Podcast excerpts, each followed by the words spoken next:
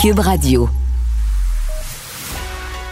Il manie l'idée, la réflexion, la persuasion, le silence.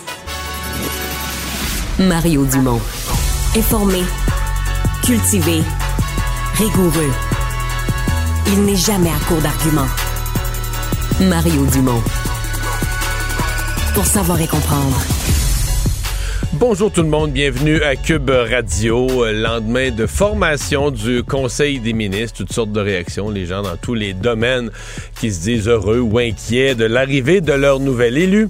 Euh, il y a certainement euh, la région de la témiscamingue je pense que c'est là qu'on a parlé, c'est là où on a parlé le plus du, de la formation du nouveau cabinet parce qu'on on est bien déçus, attristés, certains, certains même se disent se sentir trahis par le fait que malgré que toute la région ait voté CAC. Euh, toute la région a élu des députés de la CAC. Même si tu l'élargis la région au grand comté d'Ongava, ils ont voté CAC eux aussi et euh, n'ont aucun représentant au sein du Conseil des ministres. Euh, même demande, disent on va prendre l'avion, on va aller rencontrer à Québec. François Legault demande une rencontre privée avec le premier ministre. On va rejoindre l'équipe de 100% Nouvelles et Marianne Lapierre. 15h30, moment d'aller joindre Mario Dumont dans les studios de Cube. Bonjour Mario. Bonjour. Demi-serment, donc, pour les trois députés euh, du Parti québécois. Demi-serment, mais pas demi-joie d'être là. Il y avait beaucoup d'émotions dans l'air. Oui, euh, je pense qu'en même temps, il faut voir, parce que c'est sûr que quelqu'un qui regarde ça très bêtement, très froidement, avec un œil d'analyste sportif qui analyse la, saison d'une équipe, on dit, mais voyons, c'est le pire résultat de l'histoire du Parti québécois. Euh, tu sais, dans le fond, ils ont, fondé ce parti-là en 1968. Dès 70, ils ont eu sept députés, 23% euh, du vote. Donc, à 15% du vote et trois députés, c'est le plus bas. Dans les, cas, dans les deux cas, les deux chiffres, c'est le plus bas qu'on ait jamais vu.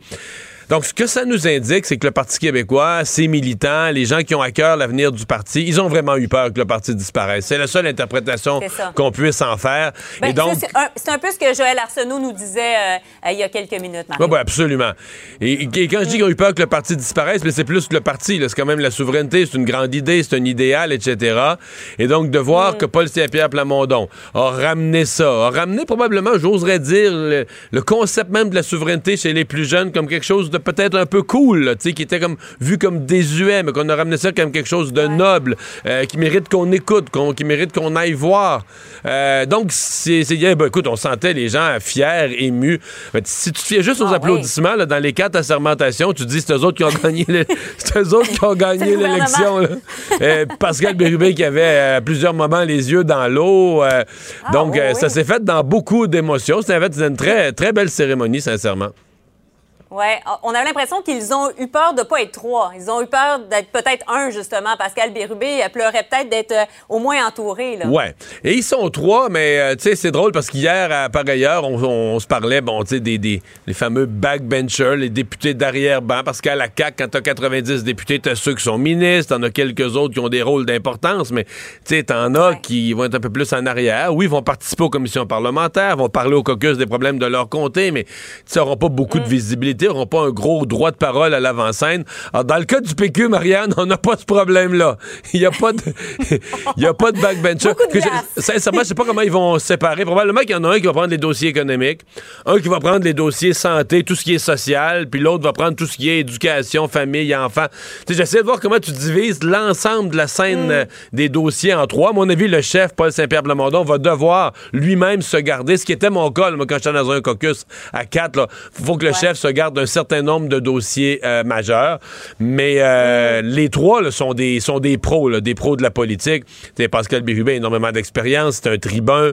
Euh, Joël Arsenault était chef était, pendant les, dernières, les derniers mois, c'est lui, alors que Paul Saint-Pierre Plamondon était, était pas élu, c'est lui qui jouait le rôle de chef parlementaire ben en chambre. Paul Saint-Pierre Plamondon, moi, c'est le chef du parti, on l'a vu en campagne. Donc, c'est trois personnes que tu peux mm. envoyer n'importe quand, en chambre, en entrevue, en point de presse. Donc, c'est trois, mais c'est trois qui vont être efficaces, qui vont être quand même capables de faire pas mal de bruit. Hein. Hmm. Et là, le premier défi, ça va être de un, d'exister comme parti officiellement reconnu à l'Assemblée nationale, d'entrer aussi sans prêter serment au roi, déjà. Ça commence avec ça? Oui.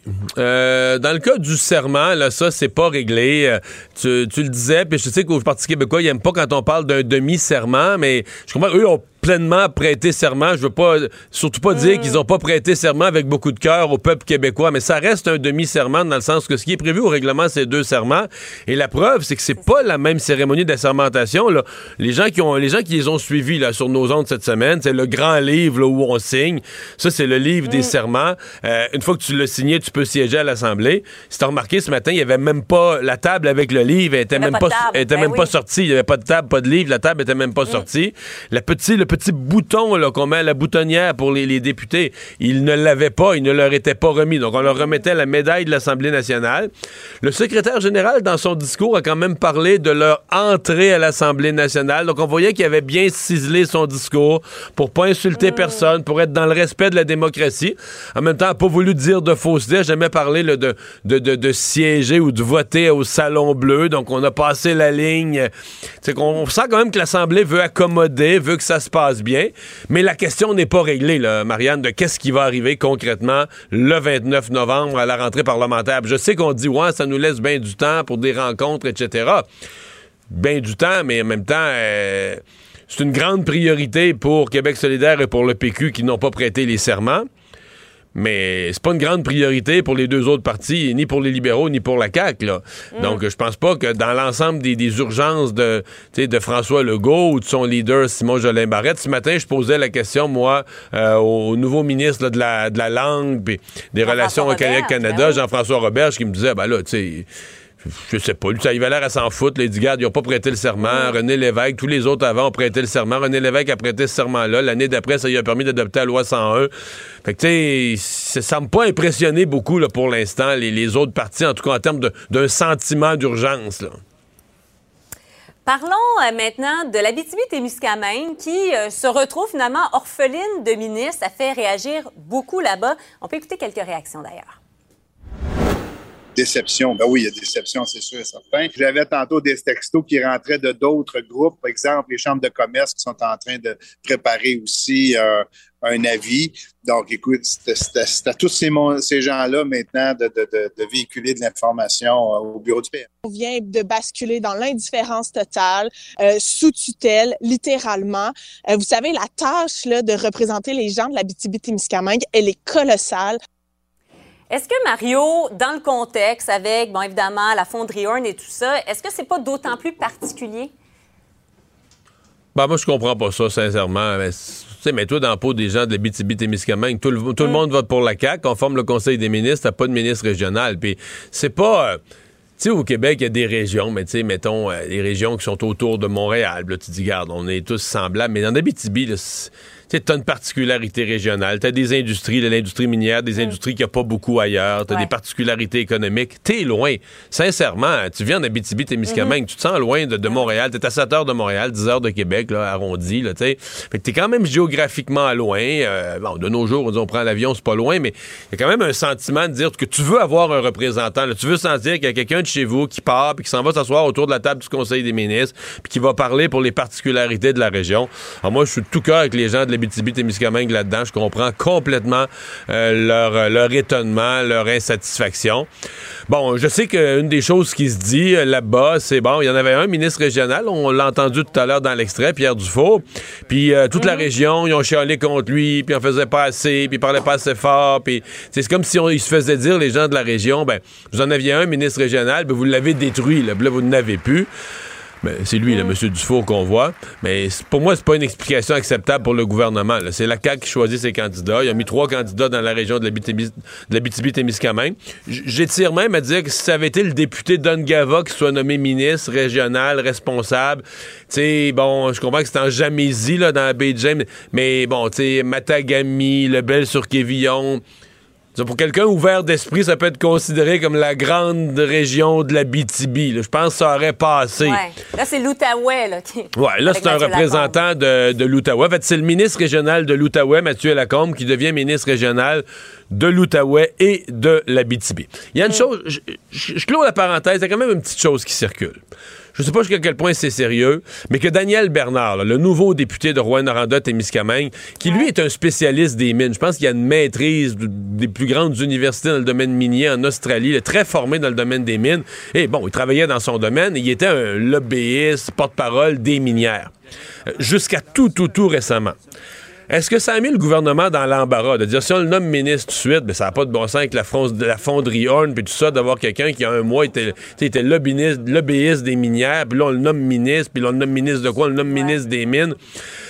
Donc, est-ce que dans un an, tu comprends, en laissant passer de l'eau sous les ponts, en laissant les événements, euh, du temps s'écouler, on pourrait, c'est lui, le Daniel Bernard, on pourrait le renommer, revenir, puis dire, bon, mais là, ces affaires de lobbyiste des mines, le temps a passé, il s'est passé 12 mois, euh, c'est derrière nous, euh, faire vérifier ça par le commissaire, la commissaire à l'éthique, etc., et dire maintenant, il peut, mm. on peut le nommer ministre, donc à la fois ministre peut-être des mines ou de quelque chose d'autre, et de le nommer responsable de la BTB. Témiscamingue. En tout cas, ça circule, cette question-là est dans l'esprit de quelques personnes. Oui, et parlant de ministre responsable d'une région, il y a le ministre responsable de la région de Montréal, euh, Pierre Fitzgibbon, une affaire de plus dont il est euh, ministre, euh, alors qu'il n'est pas ministre de Montréal, bon, habite, il n'est pas ministre à Montréal, c'est-à-dire habite Montréal. pourquoi ne pas avoir donné ça à Chantal Rouleau, qui, de toute façon, avait une limousine? Ouais. Ben pourquoi euh, pourquoi? Parce que hein, veut dire euh, François Legault a fait ses choix puis il a pensé d'ailleurs Valérie Plante avait l'air très très très contente de cette nomination là hier. Je pense que c'était une façon de passer un message à Montréal. On nomme un ministre très, très, très senior. Euh, on se doutait bien mm. qu'il n'y a personne à Montréal qui va dire Voyons, il est à Terrebonne, il connaît pas Montréal. Pierre Fitzgibbon a passé sa vie au centre-ville de Montréal, dans, dans, toutes les grandes tours à bureau d'une business à l'autre. Fait qu'il connaît Montréal. Et euh, ce que ça envoie comme message pour ceux qui craignaient que Montréal soit négligé, c'est que c'est un vrai poids lourd au Conseil des ministres, un poids lourd de développement économique. Est-ce va avoir le temps de s'occuper de Montréal? Ça, euh, Marianne, L'histoire nous a montré que les ministres efficaces s'entourent de plein de monde, de bonnes équipes, de bons directeurs de cabinet, directeurs de cabinet adjoints, puis font des miracles avec leur temps. Euh, je sais pas, l'avenir va nous le dire.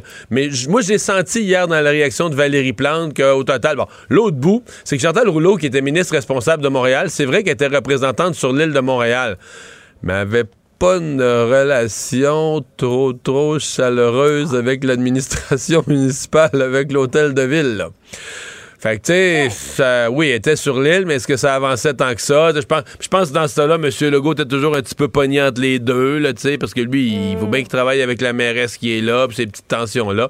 Donc, euh, je pense que sais, à un moment donné, tu te dis, garde, c'est pas parfait, là, de quoi ça a l'air, mais ça va être mieux de même, puis on passe à un autre appel. Je pense que c'est ce que François Legault s'est dit.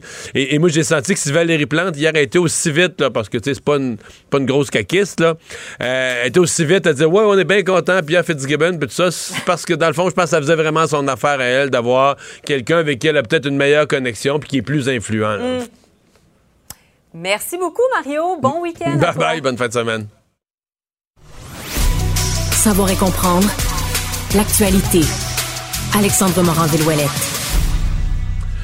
Alors Alexandre, euh, la saga Occupation Double, ça se continue. On aurait pu penser que l'exclusion de trois candidats, c'était la c'était la fin de tout, que tout allait se calmer, rentrer dans l'ordre, mais c'est pas mal plus compliqué que ça. Non, définitivement pas, parce qu'on a annoncé cette exclusion-là, mais par la suite, deux des plus grands commanditaires de l'émission, soit Couchetard et Gourou, se sont ajoutés donc à la liste des démissionnaires de ceux qui ont quitté le navire. Je veux rien enlever aux autres commanditaire, mais tu veux dire, tu parles pas de la même grosseur, de la même profondeur de portefeuille que les petits fabricants de, sacs ou de, vêtements. Ou... comme, comme je disais, euh, Gourou, là, c'est énorme comme commandite également. Très, très riche. Très, très gros pour la commandite d'occupation double. Ben, eux ont quitté le navire, ce qui a forcé la production, la production J, à aller de l'avant avec toutes sortes d'autres mesures. Ils ont non seulement retiré hier tout les épisodes du site, le temps de procéder à une espèce de nettoyage, si on veut. Mais là, ça tourne au ridicule. Donc, ce qu'on m'explique aujourd'hui, c'est que quand tu vas regarder les épisodes sur le site internet, tu vas avoir juste les filles, tu plus les gars. L'épisode qui a paru hier soir, c'était exactement ça. C'était vraiment, on dirait qu'on a effacé à la gomme à effacer là, tous les candidats qui sont problématiques dans l'émission, ce qui fait qu'on voit presque pas les garçons du tout de l'épisode parce qu'ils sont Parce que dès qu'on en voit un, dès qu'on en voit un dans une pièce, faut couper là. Il faut couper exactement. Fait qu'on voit les garçons quelques instants, un moment où ils sont supposés se parler, par exemple, on va voir un angle de caméra où tu vois un gars et demi qui sont pas problématiques, mais tu vois pas le reste de la pièce. Puis tu sais qu'ils sont tous assis autour de la table, mais tu ne les vois jamais. Bref, c'est une réédition. Ils ont dû manquer de temps, beaucoup. Là. Mais là, est-ce que deux choses là. Soit que ça va augmenter les codes d'écoute parce que ça devient un spectacle en soi de regarder le, ridicule de la situation, ou soit que ça va s'effondrer parce que ça mérite plus. C'est plus une, télé-réalité qui mérite d'être regardée. la question qui, commence à se poser, c'est est-ce qu'il va y avoir des prix à la fin de tout ça? Parce qu'on se souviendra, le couple gagnant règle générale, ben, gagne un condo, voiture, Mais là, ça, c'est l'autre commanditaire qui s'est retiré. Ben, il y a un commanditaire qui est parti aujourd'hui aussi, Finstar, qui s'occupe, entre autres, de construire le condo à Sainte-Agathe-des-Monts que gagne le couple gagnant, qui, eux, ont annoncé se retirer aujourd'hui. Ça a dû euh, nécessiter une publication du côté de l'aventure d'occupation double, qui ont dit non, non, inquiétez-vous pas, ils vont gagner un condo quand même.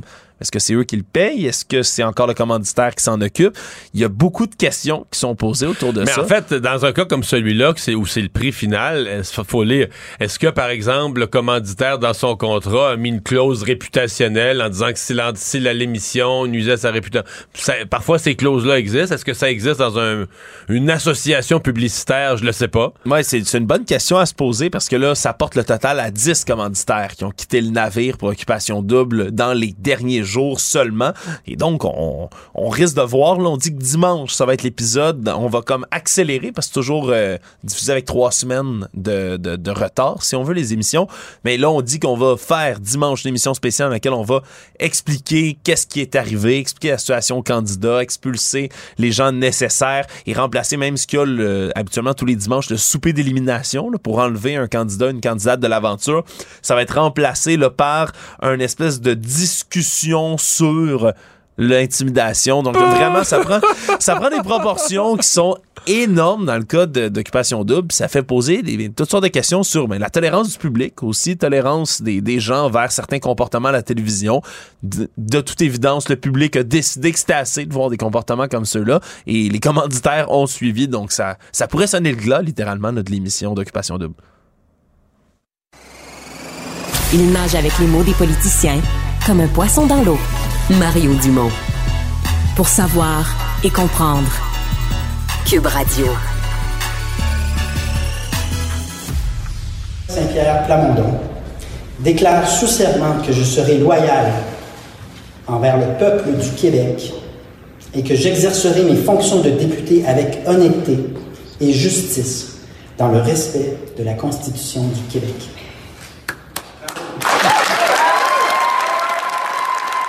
Ah, ça s'est passé ce matin, peu après 11 heures, euh, au Salon Rouge de l'Assemblée nationale? Le chef du Parti québécois, Paul Saint-Pierre Plamondon, qui prêtait euh, serment. On en discute tout de suite avec un des trois députés euh, qui était là ce matin, qui prêtait serment lui aussi. Et quelques instants plus tard, Joël Arsenault, le député des Îles de la Madeleine. Monsieur Arsenault, bonjour. Oui, bonjour. Euh, il y en a plusieurs qui titrent euh, que vous avez prêté un demi-serment parce que le serment à la, royauté, le serment au roi Charles III n'a pas été euh, prêté. c'est définitif, ça? Est-ce qu'il y, a un scénario où à minuit moins une, la veille de la rentrée, le 29 novembre, vous pourriez prêter serment au roi? Euh, c'est pas dans les plans. Euh, je vous dirais que c'est pas un demi-serment. C'est le serment qui compte lorsqu'on se présente devant euh, les gens lors d'une élection. On veut prêter serment au peuple, à la Constitution du Québec, aux gens qui nous ont élus. Et tout le monde convient que l'autre serment, c'est archaïque et il faut tourner la page là-dessus. On va trouver les moyens au cours des prochaines semaines pour y arriver. Ouais. Euh, comme vous dites, on va trouver les moyens. là, il faut la collaboration des autres partis, du gouvernement, en fait, des quatre partis représentés à l'Assemblée. Ben, c'est ce qu'on souhaite, effectivement. On sait qu'il y a une majorité de Québécois qui, qui pensent qu'on est rendu là. On a aussi au moins euh, trois partis sur, sur quatre qui sont d'accord également. Euh, c'est la question de trouver euh, les, les, bons moyens pour, pour y arriver. Euh, vous avez sans doute lu l'avis de constitutionnalistes et experts ce matin qui disent essentiellement qu'il serait encore plus hasardeux d'essayer d'adopter une loi qui pourrait être contestée devant les tribunaux que d'y aller avec une, avec une motion. C'est du moins là, une explication simple qu'on peut en tirer. Alors nous, on pense que la pratique euh, des parlementaires peut faire jurisprudence et nous permettre de siéger parce que c'est véritablement au peuple qu'on doit allégeance. Et puis, euh, il n'y a pas de sanction qui peut être euh, appliquée si on fait évoluer le droit de cette façon-là. Vous dites qu'il faudra s'entendre avec les autres partis, les autres partis. Ce matin, dans le cadre bon, de, la, nomination de, nouveaux ministres dans de nouvelles fonctions, j'avais Jean-François Roberge avec moi, j'ai posé la question. Il n'a pas fait une sortie contre ce que vous faites, mais c'était plus que ça m'intéresse pas. C'est un peu ça qu'il disait dans le sens, il disait, on René Lévesque a prêté le même serment l'année d'après, il a adopté la loi 101, les autres chefs du Parti québécois, etc. Ça s'est toujours fait. Donc c'est un peu comme s'il disait que c'était une crise d'urticaire du moment là, que, vous avez, non mais que vous avez à ce moment-ci, mais qui, que ça n'a pas vraiment de fondement historique, puis que euh, il sait pas pourquoi on s'énerve en 2022 sur des choses qui ont été faites comme ça depuis des décennies. Ben, il y en a qui pensent que prêter serment, c'est pas sérieux. Euh, nous, on pense que s'engager à être loyal envers euh, Sa Majesté lorsqu'on n'y croit pas une seconde, euh, c'est d'ailleurs ce qu'on fait probablement une majorité des députés de la CAQ, mais c'est pas sérieux non plus. Alors, puisqu'il faut prêter serment, prêtons serment à ceux qui nous ont élus et ceux vers qui on s'engage et non pas le roi d'une puissance étrangère. ce sont les institutions du Québec qu'on doit respecter à travers ce serment-là et nous, pense qu'on pourrait évoluer de façon à reconnaître que le serment à la Constitution du Québec, c'est essentiellement la même chose que prêter serment selon la, Constitution au roi qui représente les institutions, mais qui ne le représente pas vraiment tellement aujourd'hui dans l'esprit de, tous. Je pose une dernière question là-dessus. Euh, est-ce imaginable pour vous, je dis bien, est-ce imaginable que le 29 novembre, lors de la rentrée, les trois sièges qui vous sont réservés soient vacants? Oui, c'est imaginable dans la mesure où euh, le 29, euh, c'est le retour à l'Assemblée. Euh, c'est évidemment c'est l'élection du, du, président. On aura un certain nombre de formalités à remplir. Bon, si c'est pas le 29, ce sera peut-être le 30. Je comprends. mais non, mais vous m'avez répondu. Pour vous, c'est pas vous prêterez pas serment à Sauvette la veille. c'est imaginable que le 29 vos sièges soient vacants. C'est quelque chose que vous êtes prêt à envisager. Oui, ce, dont vous pouvez être certain, c'est qu'on va faire notre travail de représentation de ceux qui nous ont élus de façon extrêmement rigoureuse et en tout temps. Est-ce que euh, le premier jour, on sera là? Euh, évidemment, on avisera selon l'évolution des discussions, mais ce qu'on souhaite, c'est d'y arriver, puis on, souhaite pouvoir miser sur la collaboration, euh, surtout de, du, parti de la CAQ qui, qui semble ouvert à l'idée de modifier les choses et qui nous ont dit qu'une motion, c'était peut-être pas le bon moyen, mais là, actuellement, ce qu'on veut, c'est qu'ils nous, nous prouvent qu'ils ont des avis légaux pour euh, défendre leur thèse, parce que nous, on a plein d'avis légaux qui disent le contraire.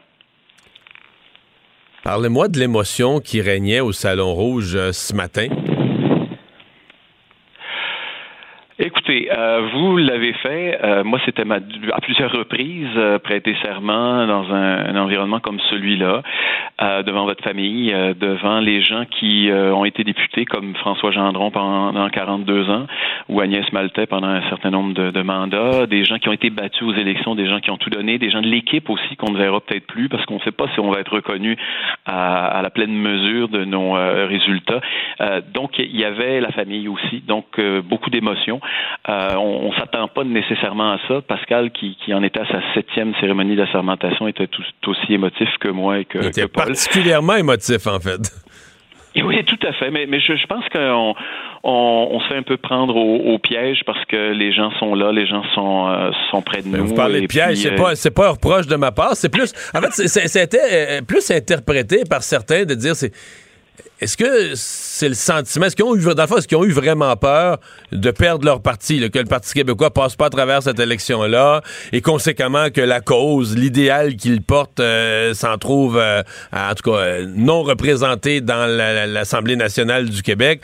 C'est un peu ça le sentiment qu'on avait, une espèce de soulagement, de fierté de ce qui a été accompli dans la campagne pour dire, on, est encore là, on est encore debout, notre drapeau est toujours planté, un peu comme le Star Spangled Banner, la ligne nationale américaine on, voit encore le, drapeau debout, là. Ben, euh, en fait, euh, moi, j'ai pas eu le temps d'analyser ce qui est ce qui a suscité l'émotion et, les quelques larmes qui ont perlé sur nos visages. Mais ce que je vous dirais, c'est que c'est fier. C'est vrai qu'on est on est très fier de la campagne. C'est vrai aussi qu'on a défié euh, plusieurs pronostics des commentateurs et, et même des, des, projectionnistes qui nous donnaient pour pour mort. mais on est aussi très fier de d'être, je dirais, les les gens qui vont porté euh, la relance du, Parti québécois. On l'a senti pendant la dernière campagne et on l'a ressenti de façon très intense ce matin euh, que ce n'est que le début d'une nouvelle, euh, d'un nouveau chapitre, d'une nouvelle aventure pour le Parti québécois, pour nous et d'en faire partie. Évidemment, ça, ça nous touche énormément et ça, ça nous frappe, je dirais, en plein cœur quand les gens sont là à nous applaudir à tout rompre. Ouais. Je vous, euh, je vous parle de la bataille des îles que vous avez remportée. Euh, on a eu l'impression, toujours quand même, euh, les îles, un monde particulier, géographiquement c'est loin de nous. on a eu l'impression que ça jouait assez dur là-bas. ça, ça a laissé des traces. Ça s'est bien passé. C'était le, maire contre le député. C'était quasiment comme toute la, tout ce qu'il y avait d'élite politique du moment là, qui se retrouvait sur le champ de bataille. Ça a laissé des traces? Ben, écoutez, moi, je, Peut-être qu'on a vu à travers les médias les, quelques moments où, par exemple, dans un débat local, on a pu avoir des échanges un peu plus corsés. Mais euh, moi, je vous dirais que sur le terrain, il y, avait un intérêt certain. Il y avait le sentiment qu'on terminait un cycle qui n'avait pas toujours été euh, simple euh, et que euh, bon, il y aurait quelque chose de nouveau qui sortirait des, des résultats. Et moi, ce que je ressentais sur le terrain, c'est un glissement les deux dernières semaines euh, en ma faveur. Ça s'est concrétisé le, le, 3 octobre et j'en suis évidemment très très heureux. Maintenant, ce qu'on sait, c'est que le maire a annoncé sa démission. Donc, il y aura une deuxième élection pour, pour le même le même territoire essentiellement. Donc, mais il l'avait annoncé avant, non? Parce que moi, je l'avais reçu en vous avais reçu les deux en entrevue, la mi-chemin dans la campagne à LCN. Et moi, à moi, il avait été limpide. La question que je lui posais, est-ce qu'il restait maire, c'était très, très clair que non. Je pense que moi, j'avais compris qu'il l'avait annoncé, qu'il n'avait euh, pas l'intention de rester. Euh. Oui, oui, effectivement, il avait annoncé ses couleurs à quelques reprises euh, dans, dans certaines entrevues.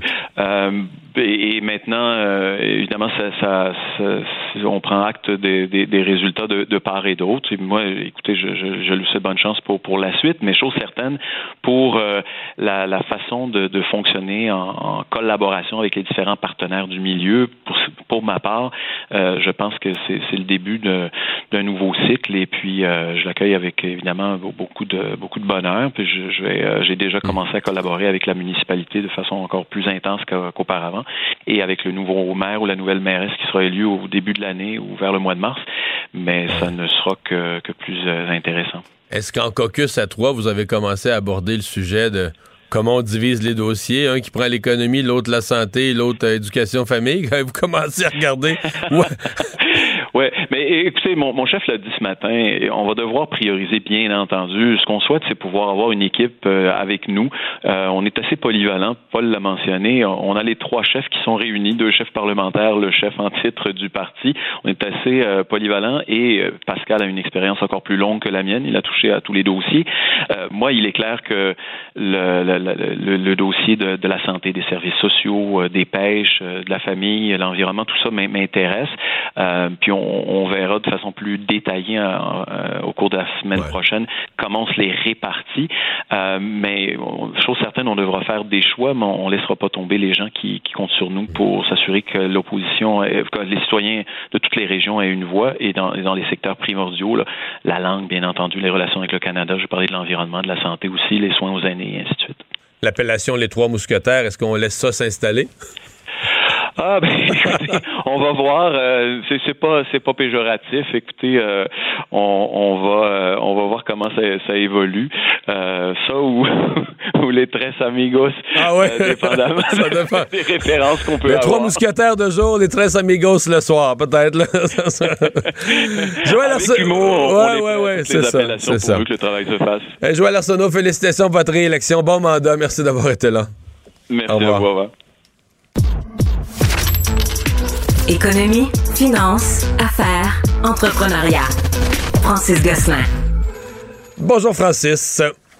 Salut Mario, bon vendredi. Alors la ville de Montréal, l'administration montréalaise qui investit dans quoi? Dans l'information? Oui, exactement. C'est un programme qui été annoncé aujourd'hui par euh, Luc Rabouin, euh, donc de la ville de Montréal, qui euh, compte soutenir en fait les médias locaux, les, les petits médias locaux. donc la ville qui octroie un financement total de 2 millions de dollars. Donc bon, dans l'absolu, c'est pas beaucoup d'argent, mais il faut se dire que beaucoup de ces organismes-là, c'est des très petites sociétés qui emploient quelques personnes et 85 000, ça peut facilement correspondre à, à un, voire deux, voire trois salaires là, à partiel. Donc, euh, effectivement, ça va être une bouffée d'air pour ces médias-là euh, qui euh, informent, soit du point de vue du quartier ou de la, de la métropole. On est vraiment dans, des médias communautaires. Là. Oui, oui, mais par exemple, je lisais l'éditeur du journal Métro, par exemple, Métro Média, qui, qui se réjouissait de cette annonce-là. Euh, et puis, euh, donc, c'est vraiment des, des, des, des, des, médias qui servent à informer la population sur les affaires courantes reliées euh, aux affaires montréalaises. Et donc, ultimement, l'idée derrière tout ça, c'est d'encourager et de soutenir les, les petits journaux locaux. faut dire que, comme tu le sais, Mario, la Ville de Montréal a décrété là, que le Publisac, c'était fini. il va falloir maintenant, comme on dit en opt-in, donc euh, s'abonner au Publisac. Et comment on va distribuer les petits journaux? On leur donne quelques dollars ben, pour fonctionner, euh, mais est-ce qu'ils vont se rendre au public? Ben, l'affaire, c'est que justement, comme tu le sais, Mario, dans les médias, ce qui euh, fait souvent euh, le revenu, c'est les, les, le revenu publicitaire, puis ces revenus dépendent du nombre de lecteurs. Et donc, pour beaucoup de ces petits médias-là qui étaient distribués par voie de Publisac, ben forcément, ils viennent de perdre une partie très, très, très importante de leur lectorat. Donc, les annonceurs sont, si tu peux rejoindre la moitié du monde ou le dixième du monde, c'est moins intéressant du point de vue publicitaire. Donc, ça leur permet moins de soutenir leurs activités courantes. Donc, euh, c'est un peu, euh, c'est un peu, il y a, pas, c'est, ça va pas régler le problème comme on dit là pour les petits médias qui vont devoir certainement trouver d'autres débouchés pour euh, rendre leur contenu accessible puis faire voir des, des, publicités forcément à leurs lecteurs d'une autre façon. il y a une des pistes Mario qui est quand même toujours rageante pour les gens qui font de la distribution, que ce soit dans le domaine des médias ou dans le domaine du commerce électronique, c'est qu'au Canada, on est très mal servi entre guillemets par Post Canada qui a des tarifs intra-ville euh, ou intra-national qui sont hyper élevés. J'ai même euh, entendu parler d'entreprises de commerce électronique qui s'installaient au sud de la frontière et pour qui c'était moins cher de shipper de Burlington à Montréal que de Montréal à, Montréal, ce qui est quand même un petit peu absurde. Euh, donc, il y a peut-être quelque chose là, mais ça, ça relève pas de la ville, forcément. Non, non, non. Elon Musk, qui, bon, dans son projet d'acheter Twitter, parle de quoi? Couper dans le gras chez Twitter si lui devient le, le boss? Je pense que c'est plus que le gras. Là. je pense hein? qu'on va faire du don on va faire du don d'organes rendu là, Mario. Euh, effectivement, ben, c'est en fait une note interne qui est à destination des investisseurs, donc qui a été obtenue par le Washington Post. Donc c'est pas une affirmation là, euh, ouverte, mais donc ce document-là qui fait état d'une volonté de M. Musk de couper euh, 75% des effectifs de Twitter. Donc Twitter aujourd'hui environ 7500 salariés. M. Musk propose d'en couper euh, un petit peu plus que 5000. Donc ça ramènerait Twitter à une entreprise de 2000 personnes. Ça semble assez radical, pour être très Mais faisable. Euh, euh, ben, tout est faisable. Je veux dire, si tu arrêtes de soutenir tout ça, il y a toute une, beaucoup de gens là-dedans qui sont dans le contrôle des contenus, puis tout ça. Puis comme tu sais, M. Musk souhaite faire de Twitter une vraie agora où tout est permis, là, grosso modo. On se rappellera que Twitter est très actif, notamment dans le bannissement de certaines personnalités, M. Trump notamment, au Québec, des gens comme Jonathan Hamel, etc., qui, qui ont été bannis de Twitter. Puis encore une fois, j'ai j'ai pas d'avis sur la chose, mais clairement, la vision de M. Monsieur Musk, c'est de ramener tout ça. Donc, et donc, ultimement, d'éliminer de l'entreprise les gens qui veillent à ce que les contenus soient euh, minimalement modérés. Euh, il n'y a pas eu d'affirmation publique de la part de Musk suite à, cette, révélation-là. Euh, mais il faut savoir que Twitter avait déjà annoncé un plan de réduction des effectifs. L'entreprise va pas particulièrement bien. C'est sûr que la saga avec Musk a rendu fait beaucoup de fluctuations au niveau du cours de l'action. Euh, donc, il avait déjà prévu de couper environ 2000 personnes sur les 7500, mais là, M. Musk, qui renchérit en disant on va couper 5500 personnes. Finalement, il va rester lui puis le gars qui passe la mop là, à peu près. Donc, donc ça va, ça va être intéressant. Ça reste, j'essaie de pas trop en parler, Mario, mais c'est comme une saga financière et économique assez, assez extraordinaire. Là, ouais, mais qui se passe aussi, comme c'est Elon Musk, qui se passe beaucoup sur la place publique. Mais généralement, ces affaires-là, les gens, les gens comme joueurs de poker, là, gardent leurs cartes près d'eux, veulent pas que, veulent pas que le marché, que le public en sache trop. On dit juste, on dit juste l'essentiel. Essentiellement, on dit juste ce que la loi t'oblige à dire. Mais Musk, tout devient un petit peu spectacle dans son cas, là. Exactement. Donc, c'est pour ça que, comme je te dis, j'essaie de pas trop en parler, mais je pensais que cette nouvelle-là était intéressante de, de, mentionner aujourd'hui. Euh, l'action euh, a pris, euh, a perdu quelques points de pourcentage aujourd'hui, Mario, là, suite à cette annonce-là. Ce qui est un peu particulier, souvent quand on annonce des coupures, ça signifie des profits à court terme, mais le marché semble pas être dupe des phrases de M. Musk.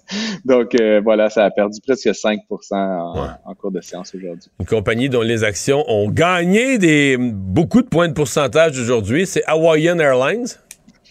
Exactement. Ben, c'est une annonce qui est très intéressante, je pense, dans le grand contexte là, de, de, de, de la logistique puis du commerce électronique, c'est Amazon, en fait, qui, suite à un gros processus d'appel d'offres, a retenu les services d'Hawaiian Airlines et de au minimum 10 de leurs appareils qui vont maintenant servir à transporter du fret, donc des colis, euh, pas juste à Hawaï, un peu partout euh, dans le monde et, euh, et, aux États-Unis. Ce qui est intéressant, notamment, c'est que c'est la première fois que Amazon va sous-traiter à un, un fournisseur qui volent des appareils Airbus. Donc, euh, initialement, euh, Amazon avait vraiment un billet très favorable en faveur de Boeing. C'est une entreprise de Seattle. Tu sais, j'imagine que dans les hautes sphères, là, ça, se parle.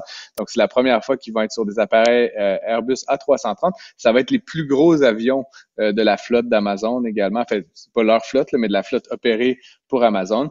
Et en plus de ça, Amazon a, dans le cadre de l'entente, euh, eu euh, le, droit de premier refus, mais en gros, ils peuvent acheter jusqu'à 15% de l'entreprise, donc Hawaiian Airlines. Donc, comme tu dis, les actions d'Hawaiian Airlines ont sauté aujourd'hui près de 13% euh, Et euh, ça témoigne d'une volonté d'Amazon de vraiment de continuer à investir dans ce non seulement dans le volet web, mais aussi le volet vraiment logistique, donc de déplacer des matériaux, déplacer des objets, déplacer des colis. Euh, L'annonce aujourd'hui, quand même. De les déplacer rapidement, là, de, de, de, donner des euh, délais de livraison qui sont toujours de plus en plus impressionnants pour des produits précis que tu vas chercher à l'autre bout du monde, puis qui t'arrivent dans un délai parfois euh, difficilement même imaginable. Effectivement, puis euh, plusieurs euh, commentateurs ont mentionné euh, que tu sais Amazon aussi dans le contexte actuel où on a des enjeux de transport, des enjeux avec la congestion dans les ports et tout, vraiment cherche à se placer tu sais comme un, un opérateur là, tu sais quasiment dans cet univers-là des des UPS et des FedEx et de ce monde, etc. Pour l'instant, il reste un petit peu dans une logique partenariale de sous-traitants, mais ce serait pas surprenant. Puis comme on sait, Amazon, ils se gênent pas hein, quand ils rentrent dans un secteur. ben, Est-ce que demain, Amazon deviendra le, le grand logisticien pour rivaliser FedEx et UPS. Ça, en tout cas, ça serait une, une grosse aventure pour eux, j'ai l'impression, mais ça serait pas complètement exclu là, de, de, voir ça survenir dans les, dans les prochaines années. Donc, c'est signe des temps, si tu veux, Mario, hmm. que, que cet investissement-là d'Amazon. Ouais, quand, quand, Amazon décide d'investir quelque part, ils ont, ils ont comme de la liquidité pour le faire. Là. Oui, plus que le panier bleu, effectivement. Oui. bon. Comme, ta chemise. merci, Francis. Bonne fin de semaine. Salut. Casse-tête, devinette, mots croisés. Mario Dumont a la solution à tout. L'exercice lui-même Mario Dumont. va faire sortir plus de vérité sur ce qui s'est véritablement passé à ce moment-là. Gérez donc ça, s'il vous plaît. Isabelle Maréchal. c'est parce qu'à un moment donné, si on paye pas tout de suite, on va payer tout à l'heure. La rencontre, Maréchal Dumont. Bonjour Isabelle. Bonjour Mario. Un débat sur la fin de vie qui a lieu en France et le pape François s'adressait à des élus français. Il a eu les mots suivants. On ne peut demander aux soignants de tuer leurs patients. Les soignants par nature ont vocation à procurer des soins et du soulagement, etc. Donc, euh, qu'est-ce que tu en retiens? Écoute, tu sais, on est beaucoup. Nous, cette semaine, ici au Québec, on est beaucoup dans le débat, avec raison, le, le, la remise en question de vieux symboles. On parle de la monarchie, là, puis j'étais ravie, moi, ce matin, d'entendre le serment de Paul Saint-Pierre Plamondon et ces fameux, euh, ce fameux trio de mousquetaires du PQ qui signent envers et contre tous qu'ils ne jureront pas allégeance au roi, au nouveau roi Charles. Moi, je trouve qu'ils sont conséquents. Ils sont, ils font preuve de loyauté envers leur leurs propres paroles, envers leurs convictions. Je trouve que ça nous manque beaucoup, qu'on devrait tous regarder ce qu'ils font, saluer ce, geste et dire, et mettre, euh, et être derrière, nous, peuple souverain, être complètement derrière eux pour dire au gouvernement de la CAQ, s'il vous plaît, voulez-vous leur permettre de siéger le 29 novembre prochain? Parce que j'ai bien entendu ce qu'il t'a dit, euh, le péquiste des Isla-Madeleine. Euh, oui, M. Arsenault, il te dit, ça se peut qu'on soit pas là non plus le 30. Alors, non, ça se peut, c'est sûr. Et puis, euh, ça va être ça va être sportif, ça va être très intéressant à la reprise des travaux. Mais tu vois, et dans la catégorie, je reviens au pape, dans la catégorie euh, personnalité poussiéreuse qui ne mérite pas qu'on leur porte attention et dont on doit corriger les paroles, ben il y a euh, tout ce qui est roi et pape que le pape François s'élève aujourd'hui contre l'euthanasie ou, ou ce qu'il appelle aussi le suicide assisté, alors que nous ici on l'a beaucoup mieux décrit comme étant l'aide médicale à mourir. C'est un soin médical de fin de vie. Ce n'est puis bon après on peut avoir peur des mots. En même temps l'euthanasie moi sincèrement ça me dérange pas. Je n'ai pas peur de ce mot-là. On dit ce qui est. Ce qui est c'est des gens qui souhaitent mettre un terme à leur vie parce qu'ils sont dans une souffrance qui ne s'arrêtera qu'au moment où leur cœur ne battra plus. Et j'ai connu des gens, j'avais une très bonne amie, Joanne Fontaine, qui a, elle aussi, après des années d'un cancer euh, récidiviste euh, généralisé, avait fait une demande d'être médicale à mourir. Joanne est morte avant, mais ça aurait pu être plus doux. Et j'ai un autre euh, ami, un de mes premiers patrons comme journaliste, comme jeune journaliste quand j'étais à Windsor à Radio-Canada, Yvon Godet. Et je le dis en lui, euh, je lui ai demandé la permission tout à l'heure, il y a à peine une heure, je lui ai parlé. Il vient de demander l'aide médicale à mourir. Il fait de l'emphysème. Ses poumons sont finis, m'a-t-il dit. Il, a trois, il avait trois mois pour demander l'aide médicale à mourir après qu'un second médecin lui ait donné la vie euh, et l'espèce de diagnostic ultime. Donc lui, il a choisi sa date, c'est le 2 janvier. Il est prêt, il est serein, il est conscient, il a donné son consentement euh, net et éclairé. Il remplit toutes les considérations euh, qui ont été qui sont demandées par le gouvernement du Québec. Donc qu'un pape vienne, puis je lui ai dit, qu'est-ce que tu penses de ce non, que mais le pape a dit pas de pouvoir politique. Non, il mais, exprime mais, au, nom ah, de la, au, oui, au, nom des croyants catholiques qui pouvoir- sont quand même un milliard sur Terre. Mais tu sais, il y a le pouvoir politique, puis il y a le pouvoir d'influence. T'es bien placé pour en Mhm. parler, t'es passé de l'un à l'autre.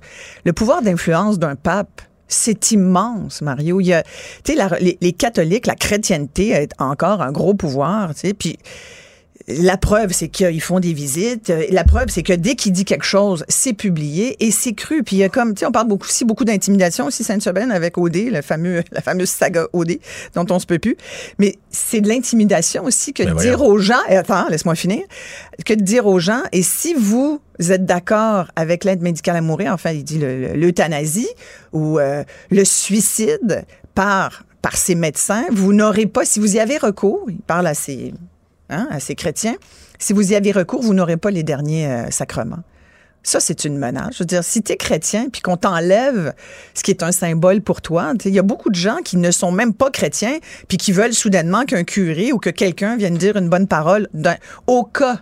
On sait jamais. C'est vrai qu'on ne sait pas, mais bon, en même temps. Non, quand on arrive à la fin, on a le goût de croire, semble-t-il. on aurait comme envie, il y a comme un petit sursaut qui dit, Hum, prendrait peut-être pas de chance, tiens, amenez-moi donc euh, quelqu'un avec une bonne parole, tu sais. Mais bon, écoute, je sais pas comment on va faire toi puis moi, mais toujours est-il que moi je respecte profondément les dernières volontés de quelqu'un. Je pense que c'est un droit humain que de vouloir choisir sa fin de vie, surtout quand on te dit, puis pas un mais deux médecins, quand on te dit.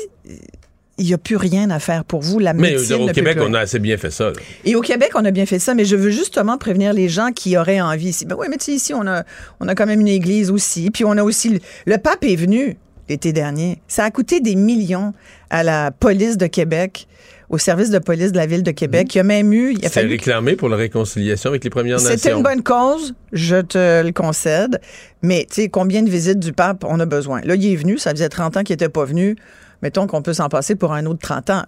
c'est le roi Charles III qu'il faudrait qu'il vienne. Il n'est pas, encore venu. Il faudrait, qu'il vienne. C'est ça que tu vas me dire. Il va venir. Combien ça va coûter au peuple québécois, ça? Moi, sincèrement, je veux pas payer pour la visite de Charles. Moi, je lis ses affaires. Moi, je lis leur tribulation dans le Paris Match, là, puis je trouve ça bien amusant, puis ça, c'est tout à fait suffisant pour moi. Tu vois? Donc, voilà. C'était mon commentaire d'aujourd'hui. Je trouve que s'il y a des symboles comme ça qui ne méritent pas d'avoir de la lumière. Mais comment tu. Ouais. parce que je, reviens à la sermentation du Parti québécois. Comment tu interprètes l'émotion? Tout, à l'heure, même Joël Arsenault, qui était présent sur place, euh, qui a vu les. Leur émotion, ces trois-là? Ouais, puis il y a Pascal Brivé qui avait les yeux dans l'eau. Moi, moi, je l'interprète comme quoi ils ont vraiment eu peur que leur parti disparaisse et que l'espèce de rebond. Écoute, c'est euh, drôle que ça soit. À moi que tu penses. Moi, je n'ai jamais été en politique. Je me le suis fait quelques fois demander. Et moi, j'ai été ému de les voir cette semaine tous ceux, tous ces nouveaux élus, tous ces gens. Tout parti confondu. Tout parti confondu. aucun des hein? trois autres partis a eu le niveau d'émotion du PQ, là. Peut-être, mais tu sais qu'ils ont une cause. Là. non, non, mais les péquistes, ils ont une cause. Bon, moi, je, j'en suis pas, là. Je, mais ils ont une cause qui est, qui est, qui est grandiose quand tu y penses. mais ça, ça rend encore peut-être. C'est une cause émouvante et émotive. Oui, mais ça rend encore peut-être plus vrai le fait que si tu dis si notre parti disparaît, notre cause ne sera plus entendue à l'Assemblée nationale. Tout à fait. Donc... moi, je comprends cette émotion. Mais je pense qu'il y a une émotion de toute façon parce que c'est des cérémonies. C'est très. C'est quand même un cérémonial impressionnant. Je pense c'est ah, émouvant aussi. Moi, ça m'émeut totalement. Ah, je sais pas, mais il me semble cette semaine, tu as dû recevoir, sentir une petite. Euh, Petit. Hein, petit? Je suis pas un grand émotif. Quand non, toi, tu n'es pas un grand émotif, on le sait. mais tu t'es pas dit, ah, oh, tiens, quand même. Non, mais je trouve ça beau, là. Je trouve ça beau, l'engagement. Les nouveaux, ceux pour qui c'est la première fois, évidemment, c'est encore plus. Et moi, je trouve ça fabuleux. Moi, je pense qu'écoute, on, on peut-tu leur rendre hommage cette semaine parce qu'on va passer quatre ans à leur faire chier dedans puis à dire qu'ils font pas les bonnes affaires? Moi, cette semaine, j'ai envie de dire bravo à tous ces gens qui s'investissent beaucoup de leur vie familiale, personnelle, professionnelle pour une cause citoyenne, pour la collectivité. Moi, je pense que la plupart des gens qui sont qui ont été élus et même tous ceux, j'ai envie de dire tous ceux qui se sont présentés aux élections, surtout si tu pas été élu, hey, bravo. Il y en a qui ont été dans des comtés, ils savaient que c'était des poteaux, là, que ça serait juste pour la forme, mais qui allaient pas, qui allaient pas faire l'histoire, qui aurait pas de siège moi, je trouve que c'est extrêmement méritoire. Je les, euh, je trouve qu'ils sont game parce que moi, j'ai pas eu le goût jusqu'à maintenant. Tu vois? Peut-être plus tard. Peut-être approché, toi? Peut-être plus tard. Oui, quelquefois. Ben, tu sais, dès que t'as, dès que t'as ben pas de gêne à parler en public et tu regardes ceux qui viennent d'être nommés ministres, là. Il euh, y a beaucoup de gens qui sont connus, qui ont été dans les médias. tu sais pourquoi? Parce que ce sont des communicateurs. Et le premier travail d'un politicien, c'est de bien communiquer. Mais plus qu'avant. Comme en affaires. C'est comme mais, en affaires. Mais plus qu'avant, c'est-à-dire que la communication prend. Les gens se posent la question comment ça se fait qu'il y a tant de journalistes dans les caucus de toutes les parties et tout ça. Et c'est que la gestion devient moins importante et la communication plus importante. Mais ben, je pense que la gestion est importante, mais il y a aussi la compréhension des dossiers. Je pense que le journaliste est un spécialiste de la généralité. Moi, j'ai souvent trouvé que de notre tout décortiquer, oui, de comprendre les détails. Moi, moi je trouvais ça fascinant.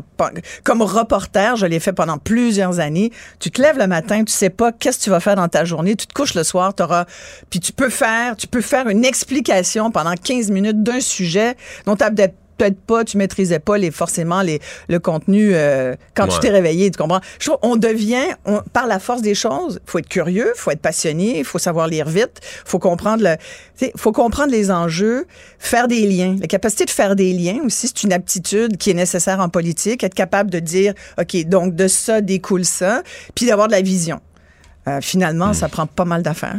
Quand on vient vieux, ben on devine. Moi, hier, là, avant la sermentation, pas pour me vanter, mais j'étais avec Paul Larocque et compagnie, Emmanuel, tout ça. Et quand on a vu que les trois députés, les trois députés de la BTB étaient dans la salle, donc forcément pas assermentés comme ministres, les trois étaient là dans la salle parmi les, spectateurs, là, parmi le public j'étais déjà à dire bon mais là les maires les chambres de commerce tout ce qui arrive, tout ce qui arrive aujourd'hui. C'est gros comme le bras une région. Ils ont tous voté pour la CAQ ils seront pas représentés ils vont être en maudit les maires là. puis là matin je voyais les nouvelles les maires les chambres de commerce. on vient qu'on devine on sait exactement ce, qui va être la nouvelle qu'est-ce qui va arriver qu'est-ce comment les choses vont vont débouler. Isabelle bonne fin de semaine. mais toi aussi. Hey ça a l'air qu'elle va être magnifique en plus la fin de semaine. C'est ce qu'on nous annonce il nage avec les mots des politiciens comme un poisson dans l'eau. Mario Dumont. Pour savoir et comprendre. Cube Radio. «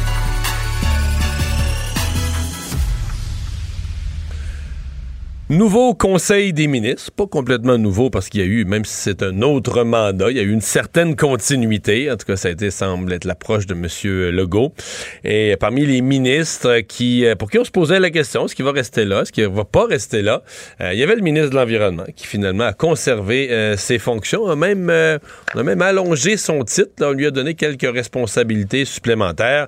Donc, le à nouveau ministre de l'Environnement, Benoît Charette, bonjour. Bonjour, M. Dumont. Un plaisir d'être avec vous. Êtes-vous content? Oui, oui, euh, honnêtement, euh, je suis bien placé pour, savoir que les défis sont nombreux.